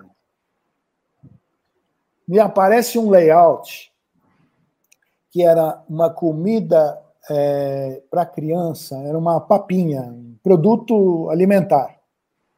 E o layout era o seguinte: era um fundo todo manchado, uma escada de madeira toda torta, toda meio quebrada, né? Em cima dessa escada tinha um menino com seus oito anos, um menino de uns quatro anos nas costas, levantando o braço e pegando uma caixa do produto que estava lá em cima do layout. E no chão, uma criança de um ano e meio subindo no primeiro degrau da escada. Bom, não tinha Photoshop. E aí? Como é que faz? E aí? Eu já estou imaginando a cena já. Foi uma fusão que eu levei, se eu não me engano, para clicar ela todinha de, de câmera escura, depois de tudo pronto, todas as máscaras prontas, tudo feito, só de exposição, eu levei acho que quatro horas, só para bater da primeira à última foto, naquele cromão 8 por 10 e botar na máquina, revelar e torcer para não ficar é. nenhum filete, não ter nenhum cabelo, nenhuma sujeira, porque se acontecesse isso, tinha que fazer tudo de novo. Aí, o que aconteceu? Para fotografar os dois meninos que estavam em cima da escada, eu fiz eles em cima de uma três, de uma três tabelas, né? ficava o menininho de oito anos.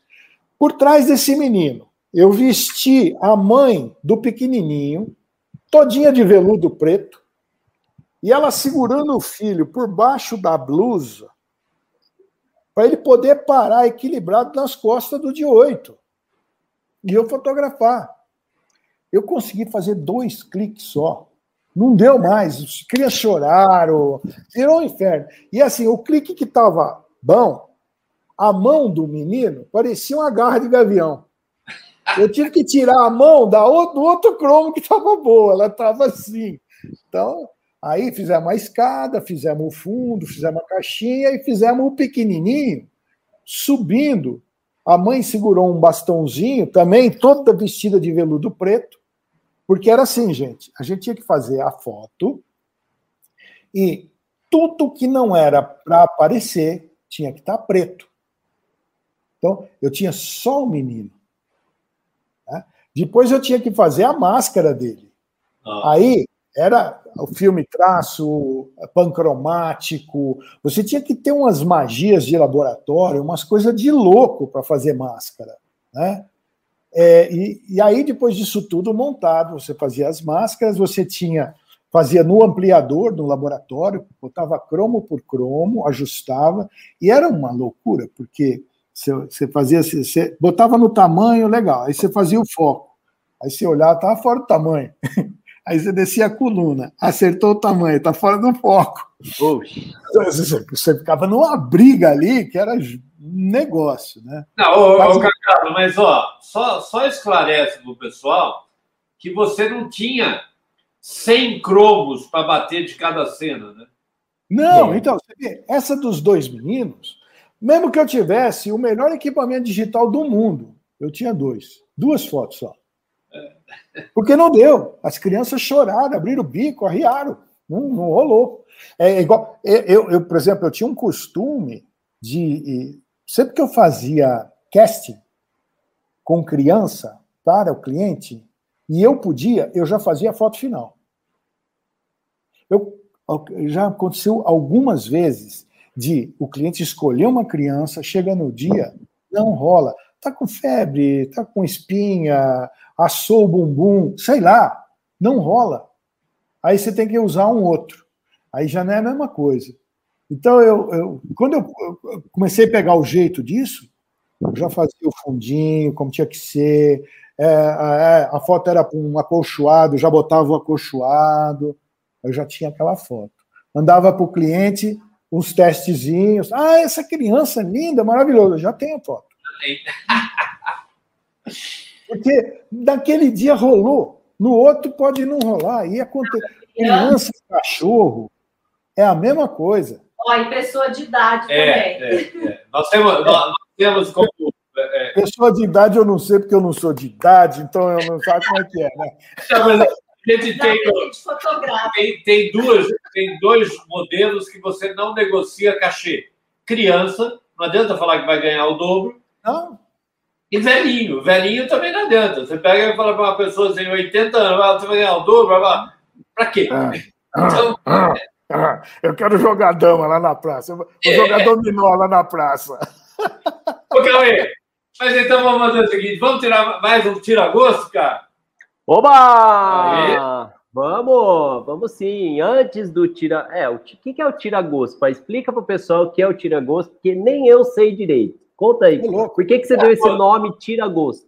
Quando você vai tomar o café, né, e, e, e, os apreciadores de café sabem que você não pode estar com nenhum, nada na boca, a não ser é, é, é, e, preparado, né, a boca para sentir o, o café. Então, em geral, você toma uma água com gás. Algumas pessoas têm outros hábitos para limpar a boca, né? E isso tanto tanto para café ou, ou, quem quiser tomar um vinho, ou tiver to, tomar aí um café, vinho, cerveja, né? Então, o tira-gosto é aquele, aquela aguinha que você toma antes para falar assim, meu, agora estou com o paladar pronto para sentir o gosto. Então, é isso aí, é aquilo que vem antes. Perfeito. Então, antes da próxima pergunta no Café Expresso, vamos tirar um gosto. Que gosto é esse? Então, anota aí, pessoal. Olha lá, estou começando a ficar bom. é o seguinte, o é, que, que eu preciso... O que, que eu preciso informá-los, né? A gente tem é, um grupo, um circuito é, que a gente chama Circuito das Lives, né? Um grupo onde a gente divulga o que vai acontecer né, durante as próximas semanas, ou o que está acontecendo. Então, é, primeiro deles, que a gente não pode deixar de dizer, é que na semana que vem, eu já postei o link no chat, nós iremos fazer o primeiro encontro do grupo VIP. É um evento gratuito e exclusivo. E a gente vai falar sobre o tema como aumentar o valor das imagens no horário do Luz com Café, às, a, dia, dia 11 de março, às 8 horas da noite um evento fechado.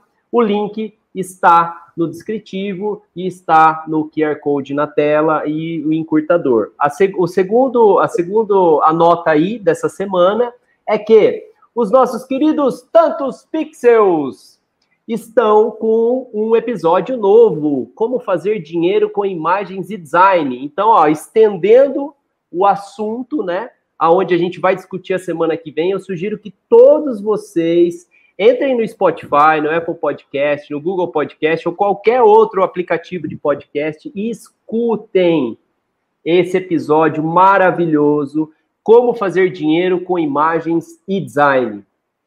Uma oportunidade que nós temos que aproveitar nessa mudança que nós estamos tendo né, durante o ano passado, esse ano, com essas dificuldades que a gente tem.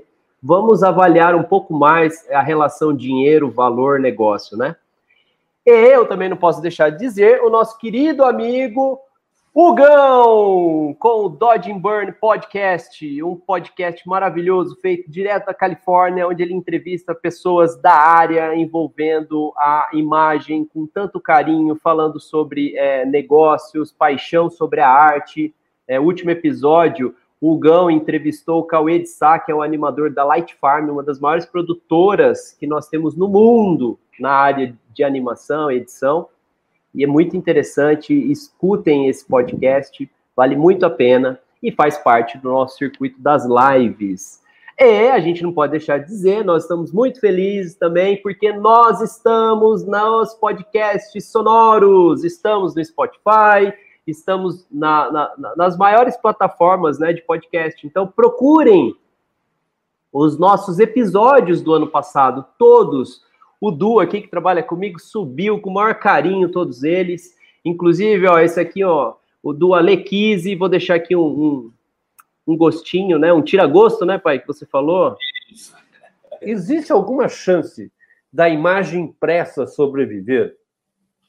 Principalmente considerando a distância da qualidade hoje feita para o online daquela que era feita necessariamente para o processo gráfico? Cara, eu acho que assim, a impressão a partir de agora ela começa a ganhar um valor muito grande. Mas eu não vou contar mais, vocês têm que ir pesquisar. vocês precisam na, na, nos podcasts, pesquisem lá Alexandre Kise ou pesquisem Luz com Café, o episódio 16 Vocês precisam ver o bate-papo. Se vocês estão gostando desse com o Cacalo, imagina esse episódio 16 também, outro bate-papo gostoso. E vocês podem ouvir agora de uma forma sonora. Usem as plataformas de podcast para é, adquirir conhecimento também no dia a dia. Certo, pai? Então era isso. Então, Cauê, vamos lá, né? vamos lá para o nosso próximo apoiador. Quem que é? O nosso próximo apoiador, quem é, quem é, quem é, quem é? Ah, bem, ah, bem, Caio. A, a Cadeirode! Ah! Aqui, ó. Aqui, Oi, mostra aqui. Ó, ó, ó, ó, ó. Oi, cagado! Cadeirode! que felicidade, que orgulho de ter junto conosco mais um parceiro maravilhoso. Quando eu falo maravilhoso, não é só porque é um parceiro, mas a qualidade do material. E eu não vou falar dessa vez, eu não vou dar o meu depoimento. Eu vou, eu vou fazer com que o nosso convidado fale, porque conte a história, Cacalo. O que aconteceu? Esse cadeirante chegou quando aí? Gente, é, eu ontem eu recebi um telefonema e que eu é, ia receber uma, uma cadeira. Eu fiquei assim extasiado, muito muito feliz. E essa cadeira chegou hoje aqui na minha casa. Inclusive, eu vou contar para vocês. Quase que deu uma merda federal. Porque é, a cadeira chegou, a portaria do prédio fez o quê? Mandou colocar na garagem, né? Lá na, na nossa garagem. E a Mirtila chegou com o carrinho dela. A sorte é que tem o pipi, porque se não tivesse, a cadeira tinha virado uma sanfona, cara. Ela não viu, estava escura a garagem, está acostumada a encostar até o fim. Ah, o negócio apitou, o que, que foi? A cadeira estava lá. Então, essa cadeira, é uma, além de tudo, é uma sobrevivente. Eu estou sentado nela aqui nessa live agora, estou adorando. Eu queria agradecer a Cadeirode, fiquei muito feliz. Ela vai ser a minha companheira daqui para frente e, e, parece que eu vou receber é, outra que vai trocar isso aqui com um encosto de cabeça que eu vou poder Uau. dar umas cochiladas, ó. Eu vou poder dar umas cochiladas. Eu vou fazer uma correção porque é injusto isso. Porque se a Priscila tivesse dado a entrada e batesse na cadeirote, quem ia ficar uma sanfona ter um carro, não a cadeirote. O meu Verdade, não, dela. É, é, ela não guia o meu e eu não guio dela. Pronto.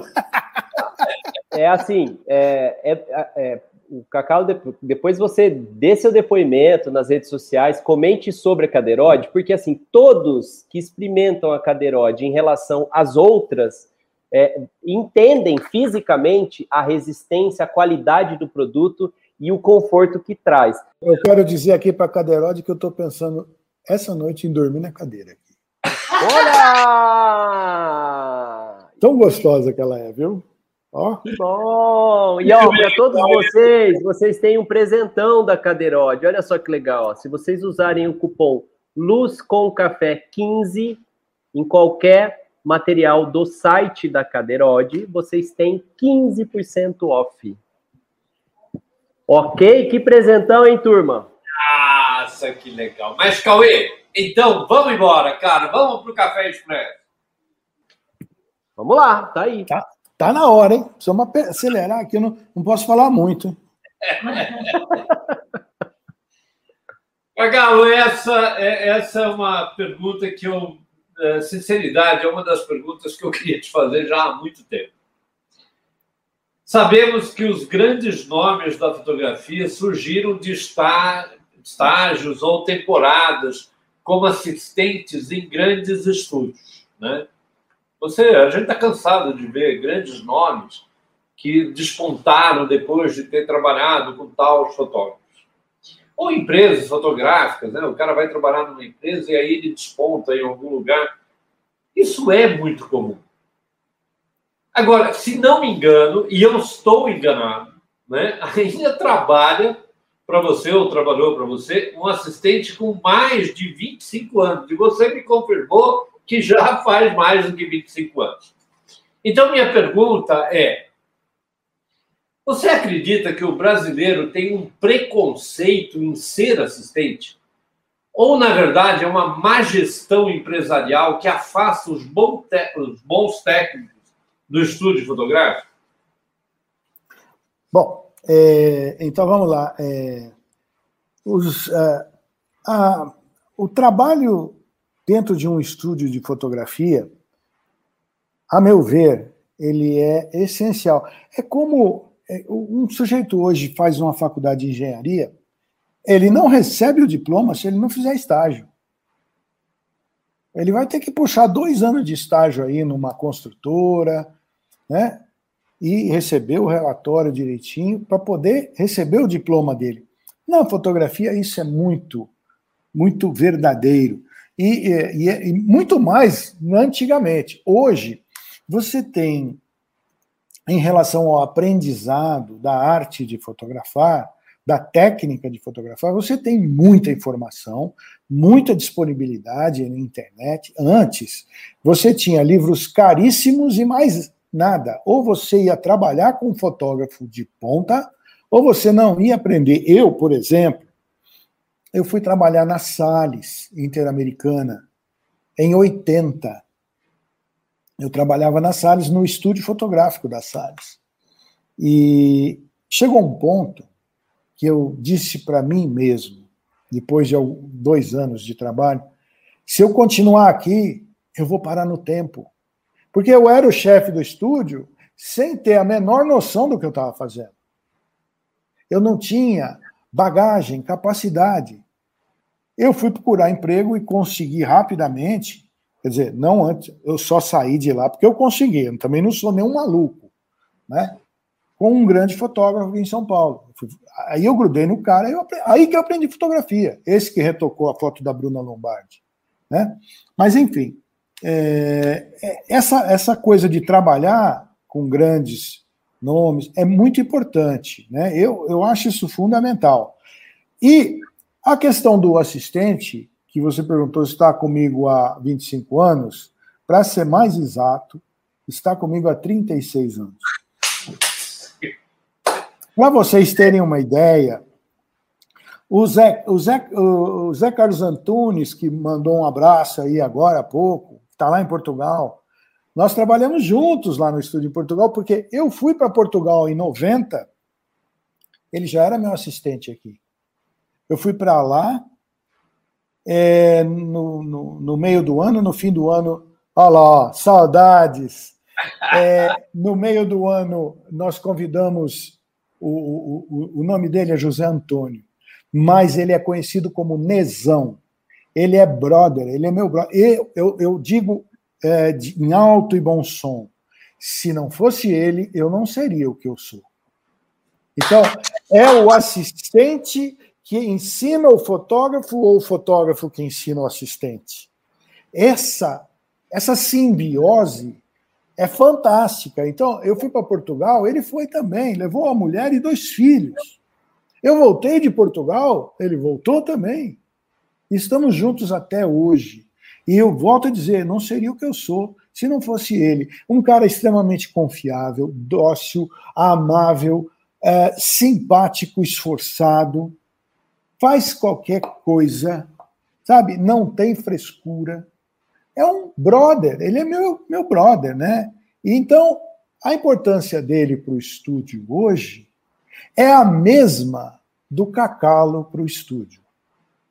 Isso é, para mim, não, não tem não tem diferença. Mas, continuando a resposta, você fala aqui sobre preconceito do brasileiro em ser assistente, o que Pode ter alguma coisa de verdade, sim, mas você fala aqui sobre uma má gestão empresarial, e eu acho que esse é o ponto mais importante. Né? É, nós precisamos ter a ideia de que nós nós fazemos o um mundo novo, o futuro somos nós que fazemos, e ali está. Então, é importantíssimo você ensinar, você ser. No início, quando entra um assistente, você é o quê dele? Você é o professor dele.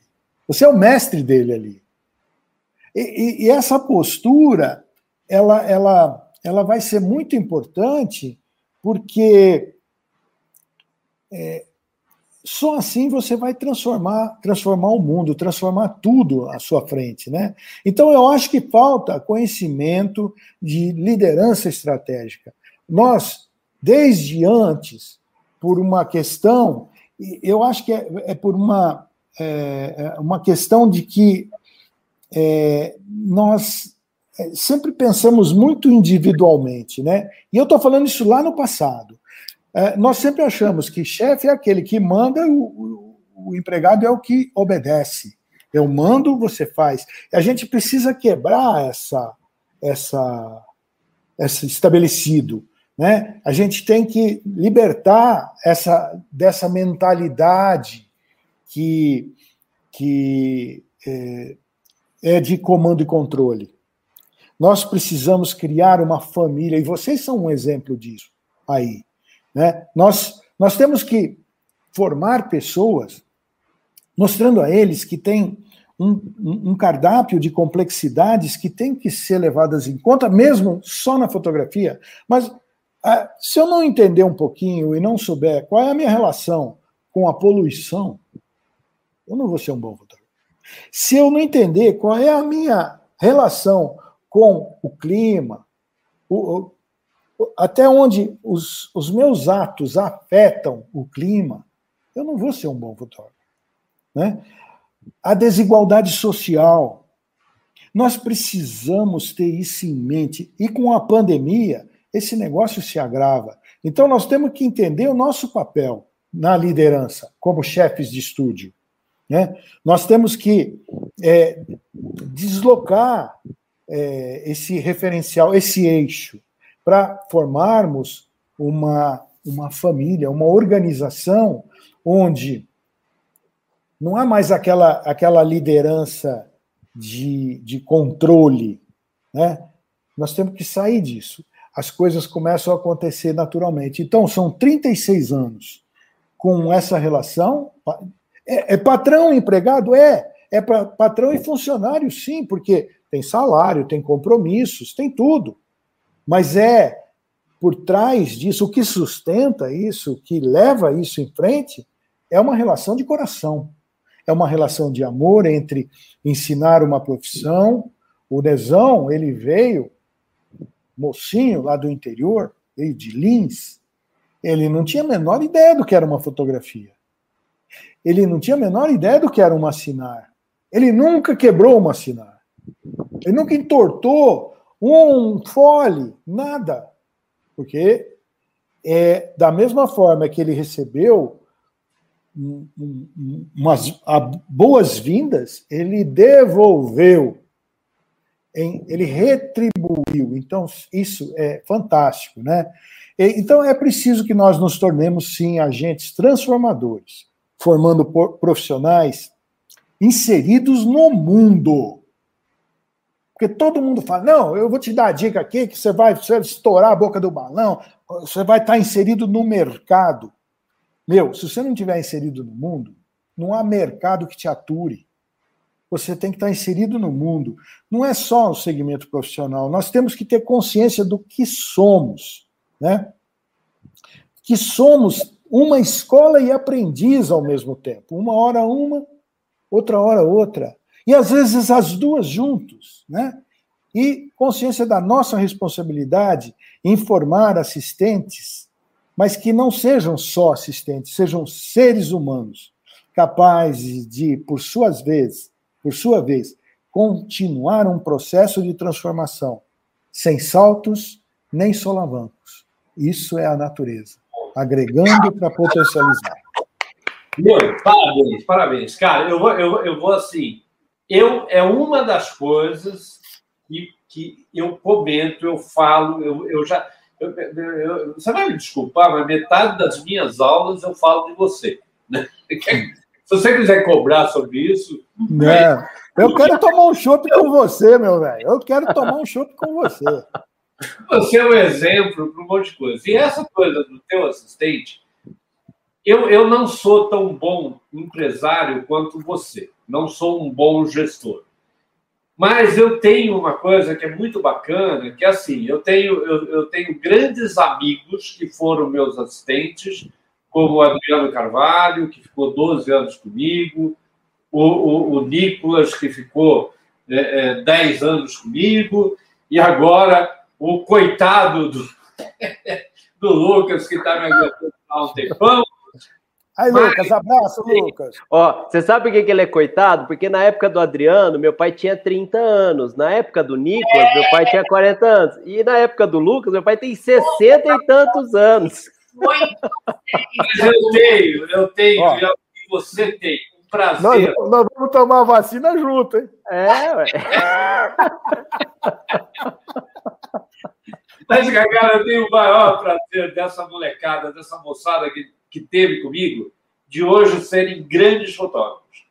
Mas eu sempre coloco assim: eu valorizo demais o assistente, porque o assistente, por muitas vezes, ele só não tem é amizade com o cliente. É a única diferença. Porque o, o, o Nicolas, ele, o, o Nicolas, o, o Adriano, né, fazia melhores fotos do que eu. Né? O Lucas hoje tira de letra, tem coisa que o Lucas chega e Léo, você está esquecendo disso. Né? Então, é, é, é, eu, eu acho que é uma pena que o brasileiro ele tem, ele tem, é, ele não quer ser assistente profissional, ele quer ser quer fotógrafo. Ser profissional, né? É, ele, ele, acha que profissional é, o fotógrafo. E, e, que na verdade não. É, é, ele acaba pulando etapas, né? É, cara. Mas ó, parabéns, porque eu acho que o teu caso é meio único. Nossa. É, é, é isso aí. É um, um pouco também. É, é, eu não, não, não vou dizer que é sorte, porque, dentro do meu entendimento filosófico, a sorte não existe, nem o azar. O que existe é colheita. Ah, e você só colhe aquilo que você planta. Ah, a vida está me castigando, tá? Pô, para de plantar semente podre, velho. Ah, mas eu não estou fazendo nada. Vai, olha direito, olha bem, olha fundo, que você vai achar alguma porcaria que você está fazendo lá para trás que está refletindo hoje. É simples. Fantástico. Cauê, Cauê, mas deve ter aí, né, cara, café fervendo, não tem não? Uh, uh, ó, Benete falando que mensagem, né? O Maurício dizendo assim, cacalo para presidente em 22, 2022. Ó, eu prometo que não teve nenhum depósito esquisito na conta da Mirtila, tá? Isso eu garanto para vocês, tá bom? Corrente do bem, o Darcio. O Ale, o Ale aqui, nossa, ensinamentos que vou levar para a vida toda. Né? Ale é chato. Ah, ah, ó quem tá aqui, ó. Ó, a frisarinha aqui, ó. A sua concorrente, pai. Ei, sobrinha, minha concorrente, grande concorrente. Elas são lindos, são lindos. O lampião da Adobe tá aqui, ó. Não. Professor Anderson. Ô, papai! Boa noite, papai! Que dia incrível, povo das galáxias, volta do Lúcio para alegrar nossas vidas e encher de conhecimento. Hoje com essa pessoa incrível que é o Cacalo. Ei, Cacalo, você é Obrigado, papai. Mesmo. Um abraço para você na Paraíba, João Pessoa, falando direto aqui. Muito Cacalo, bem. E... Uma paçoca junto com esse, com esse grande cara, meu. E a pergunta do Instagram, essa aqui, ó. Mercado de imagens como renda extra. O que, que você acha, Cacalo? Foi do Lucas Lucas Eja. Ó, eu vou te dar uma resposta agora, assim que veio lá do aquém do além, como dizia o Calunguento lá no Cafinfento, né, do vampiro brasileiro, mas não pense em renda extra com é, uma renda extra com. Como é que é a pergunta mesmo? Por favor. Sim, a pergunta é. Deixa eu só voltar nela aqui. A pergunta é. Mercado de imagens como renda extra. Isso. Não pense em mercado de imagem como renda extra. Sabe por quê? Sabe qual é o valor que você dá para uma renda extra? Nenhum. Renda extra é aquela coisa que se veio, veio, se não veio, não faz diferença você não vai valorizar isso, você não vai é, canalizar suas energias para isso. Então, pense no mercado de imagem como um mercado de imagem, valorizando cada imagem sua, agregando valor, a, a, colocando sua potencialidade ali, trabalhando em cima disso, de forma que só tivesse isso para encher o seu prato de comida. Não pensa em coisa extra, não, que coisa extra, ó, vai, é efêmero, some com o vento. Boa, boa. E o Lian, um dos tantos pixels que está presente. Que bom! Nós temos um Fala, pixel menino. aqui dos tantos pixels. Está mandando um abraço para você, Cacalo, e para nós. conhecer, preciso conhecer essa turma aí logo. Ô, Lian, aí, ó, podia surgir um podcast aí, meu. Aproveita, aproveita. Ó, eu convidando. Cara de pau. É- Essa turminha, eu vou te falar assim, é muito, muito, muito bom falar com eles. É, é, é uma conversa, é um bate-papo. É turma boa, né? Gente boa, gente boa em qualquer lugar, né? É uma turma com essência. É- é- ela é divertida, mas ela tem uma essência muito, muito grande. É muito legal. Vai, com É. certeza. Nós vamos ouvir. É. A essência das pessoas. É capaz, se você pegar um cara de boa essência, boa índole, lá no Cazaquistão, você vai conseguir fazer alguma ligação. Pode crer. Ah, com certeza. É isso aí.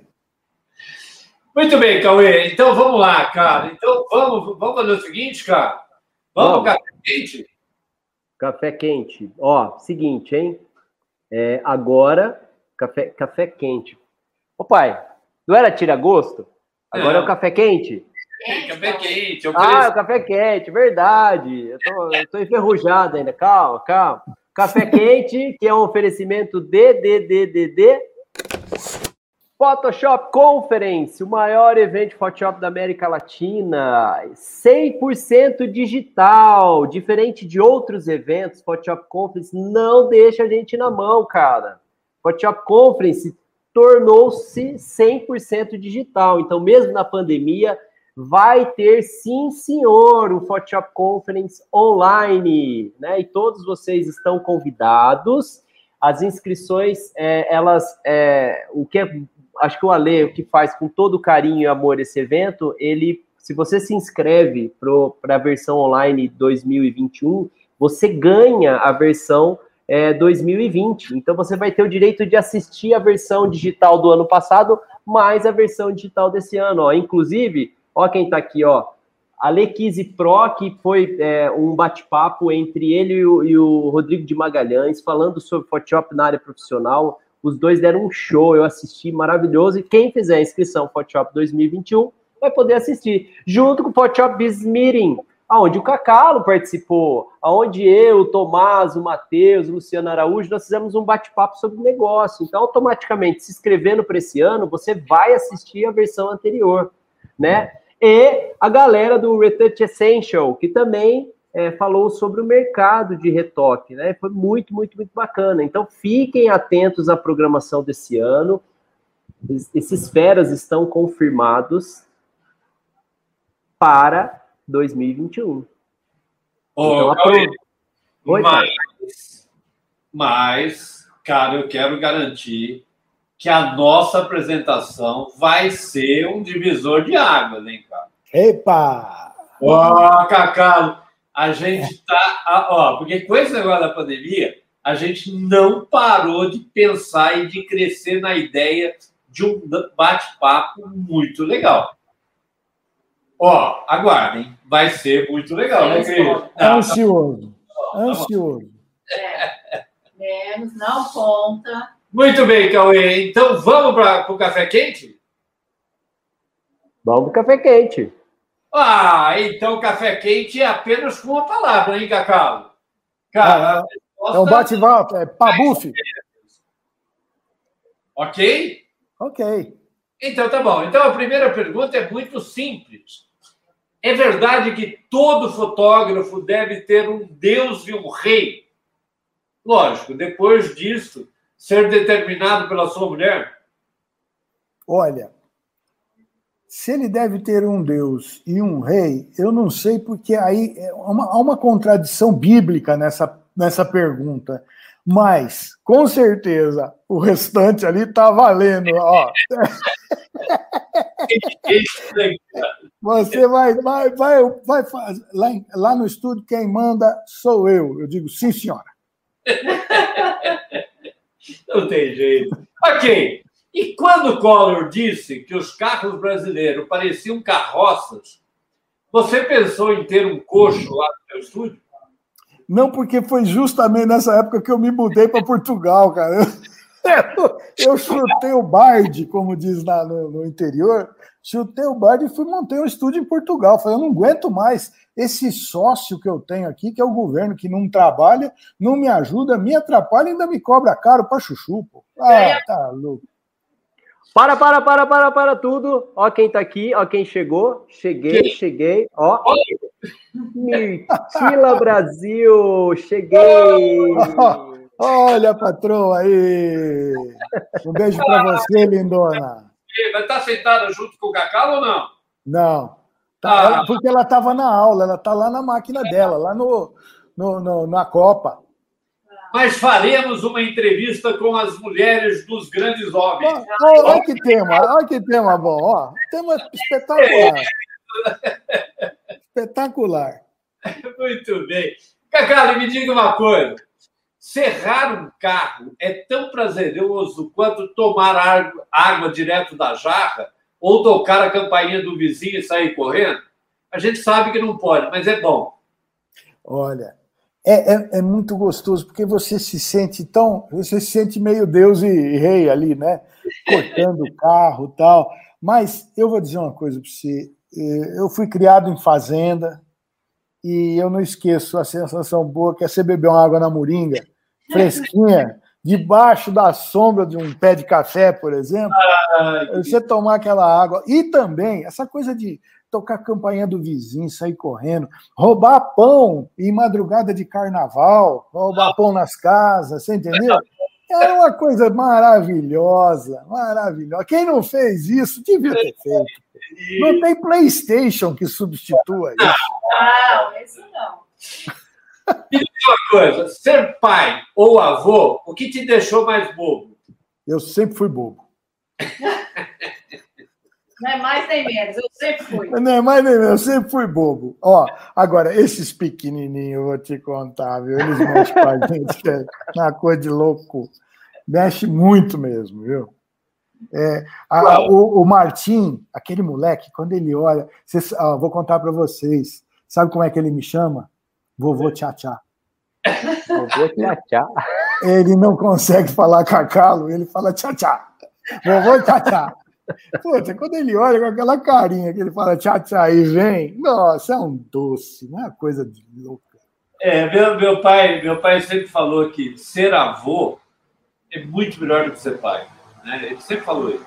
É, é bom mesmo. E a paixão é. pelos filhos e, e, e, era, era assim, a satisfação dele né? É, por quê? Porque tem mais tempo, mais consciência, mais. Né? E a hora que cansa, é, né? é ainda chorando. A hora que, hora que cansa, você pode ir embora, né? É isso mesmo. É, você, você sabe que eu acho também que tem um detalhe, né? É, quando a gente é pai, a gente tem obrigação de ensinar o significado do não para os nossos filhos. E isso é a coisa mais difícil que tem é você ensinar o significado do não para o filho. Quando a gente é avô. Nem existe não. Avô, não, não tem não, não, é tudo sim. Tudo pode, tudo pode. É. é. O, o, o, significado do não quem tem que ensinar é o pai, não sou eu. ok, é. uma pergunta que não quer calar. Com um estúdio desse que você tem, um resultado sempre fantástico que você tem, uma equipe como a sua, você não tem medo de olho gordo, não? Não tenho medo, não. Não tenho mesmo. Porque eu acho, é, partindo. Essa coisa do olho gordo é uma coisa de energia, né? Que a gente, enfim, é, a inveja, o desejo, o pensamento negativo, não é isso? É isso, né? Eu acho que é, nós somos como se fôssemos radinhos espalhados. E cada um pega a frequência que sintoniza. Então, se eu tiver sintonizado no bem, cara, não tem olho gordo que vai atrapalhar. Só o que vai me atrapalhar sou eu mesmo. Quando eu tiver preguiça, quando eu tiver má vontade, quando eu enrolar, quando eu mentir, se eu fizer isso, eu vou me atrapalhar. Do contrário, tem não, pega nada disso não. Porra, Sintoniza no bem que vai em frente. Eu vou te falar, eu, eu, eu, se eu tivesse o que você tem, eu ia andar com colar de alho. Não, até pode ser bom, porque, por exemplo, eu sei e eu, a gente gosta de cozinhar. Você tem um colar de alho, você já tem o tempero, já tem o tempero ambulante ali, né, velho? Já vai, ó, vamos refogar. Tá aqui, ó, já tira do colar. Pronto. É. Né? Ok, mas vamos lá, Cauê. Você sabe que na semana, não na que vem, mas na, daqui 15 dias, então, você não pode perder quem? Cara, o Thiago Cristo, meu. Ô, Tiagão! Esse cara, esse cara faz da arte o que ele quer. Fiz e um vai... trabalho com ele, ele fez um fundo para mim, para um Opala. Cara, esse cara é fantástico. Vai ser um em 3D. legal. Dia 18 do 3, na quinta-feira, às 20 horas. E agora, Cauê, vamos fazer o seguinte? Vamos mais, vamos pôr, vamos colocar mais pó nesse café? Dica do dia? Vamos, vamos, vamos terminar com chave de ouro, com a dica, que é um oferecimento de quem? De quem? De quem? Da nossa querida Etos, mais uma parceira. Hoje eu falei com os meus amigos, Márcio, André Patrocínio, o futuro paizão, a gente tá falando de paizão. O Márcio já tem dois filhos e o André Patrocínio, esse ano aí vai ser o paizão do ano né? Então, eu posso deixar o meu para o ano que vem. Mas a Etos está aí presente com a gente mais uma vez. Cacau, você já ouviu falar da Etos? Conhece ou não? Eu conheci por, por vocês, vendo o programa de vocês, aí o Café com, o Luz com Café. Obrigado. conheci. Eu tive contato através é, do, do, do Grupo Luz mesmo. Me lembra, depois eu vou te passar um código que a Etos, é, gentilmente, uma cortesia para que você é, conheça por um, por um mês e depois você tem 10% de desconto nas assinaturas eternamente. A Etos é uma plataforma que ajuda a área do marketing digital, né? E o meu desafio para o André e para o Márcio era mostrar que para os artistas e fotógrafos quanto a área do marketing de uma empresa, é muito importante usar uma plataforma para facilitar a vida da divulgação, porque hoje quem não precisa é, ser divulgado pelas redes sociais, Instagram, Facebook, Google, TikTok, que é uma nova, é uma, é uma nova, uma das novas ferramentas que a Etos também faz a gestão. E o interessante em tudo isso é que você usa a plataforma para poder gerenciar todas as outras, é, os outros meios digitais. Então, essa é a facilidade. E aí, eu quero aproveitar a oportunidade, não para falar hoje das características da Etos, mas eu quero convidar vocês um evento gratuito, gratuito, que a Etos está organizando, que é o quinto Etos Talk. Eu não sei se vocês já ouviram falar, mas é o seguinte, é super simples. Basta vocês irem na rede social da Etos, você vai ali no, no link da bio, clica no link da bio, aí você vai ver que existe um convite para que vocês entrem aonde? Né? Nessa área, e aí você clica aqui Ethos Talk 5, né? E aí você vai entrar onde? No evento que vai acontecer daqui seis dias, aonde nós teremos a mulherada falando sobre liderança do mercado digital. E ó quem está aqui presente, ó, ó, a gente tem uma querida amiga presente, a Rafa Tuma, junto com a Anne, junto com a, a deixa eu ler aqui, a Lori e, a, e, as, e as outras mulheres que arrasam nesse universo do marketing digital. Então você não pode perder essa oportunidade de participar do quinto Ethos Talks. Esse evento é gratuito, então não deixem de participar. Faltam seis dias. E é a Ethos que oferece a é, dica quente, pai. Como é o nome? A dica do dia. A dica, a dica do dia. Tô enferrujado, ah, pai. tô enferrujado. É com você, Cacá. Ah, então tá. Ó, antes de dar uma dica, é, eu, tô, eu, tô, eu, tô, eu queria fazer uma homenagem para um amigo em Portugal, Esse aqui, ele botou até terno e gravata para assistir, ó, tá vendo? Ah, é o Maurício Machado. Ele pediu para eu xingar ele ao vivo. Então eu vou xingar. Seu lixo! Bom, minha dica fica aqui para vocês, que é o seguinte: não é nada técnico, não é nada de fotografia, é de é, ser humano, é de ser melhor. É o seguinte: a melhor ferramenta pedagógica que existe, não existe outra melhor, hein? Então, guardem isso. Chama-se humildade. O sujeito que não tiver, não conhecer a humildade, ele não tem espaço para entrar conhecimento. Ele já sabe tudo. Você sendo humilde, e ser humilde não é ser babaca, não é ser covarde, não é ser trouxa. Não é nada disso. Ser humilde é ser inteligente, é ter sabedoria. Você abre espaço para que entre o sempre o conhecimento. E ele vai fazer como, como se fosse um lago, onde entra água limpa e sai água. Então está sempre, sempre, sempre acrescentando. A humildade é que faz isso. A grande ferramenta do aprendizado chama-se humildade. Não esqueçam disso. Sejam humildes e vocês vão ser top master das galáxias, como diz papai lá de João Pessoa. Boa! Cara, que fantástico, que fantástico.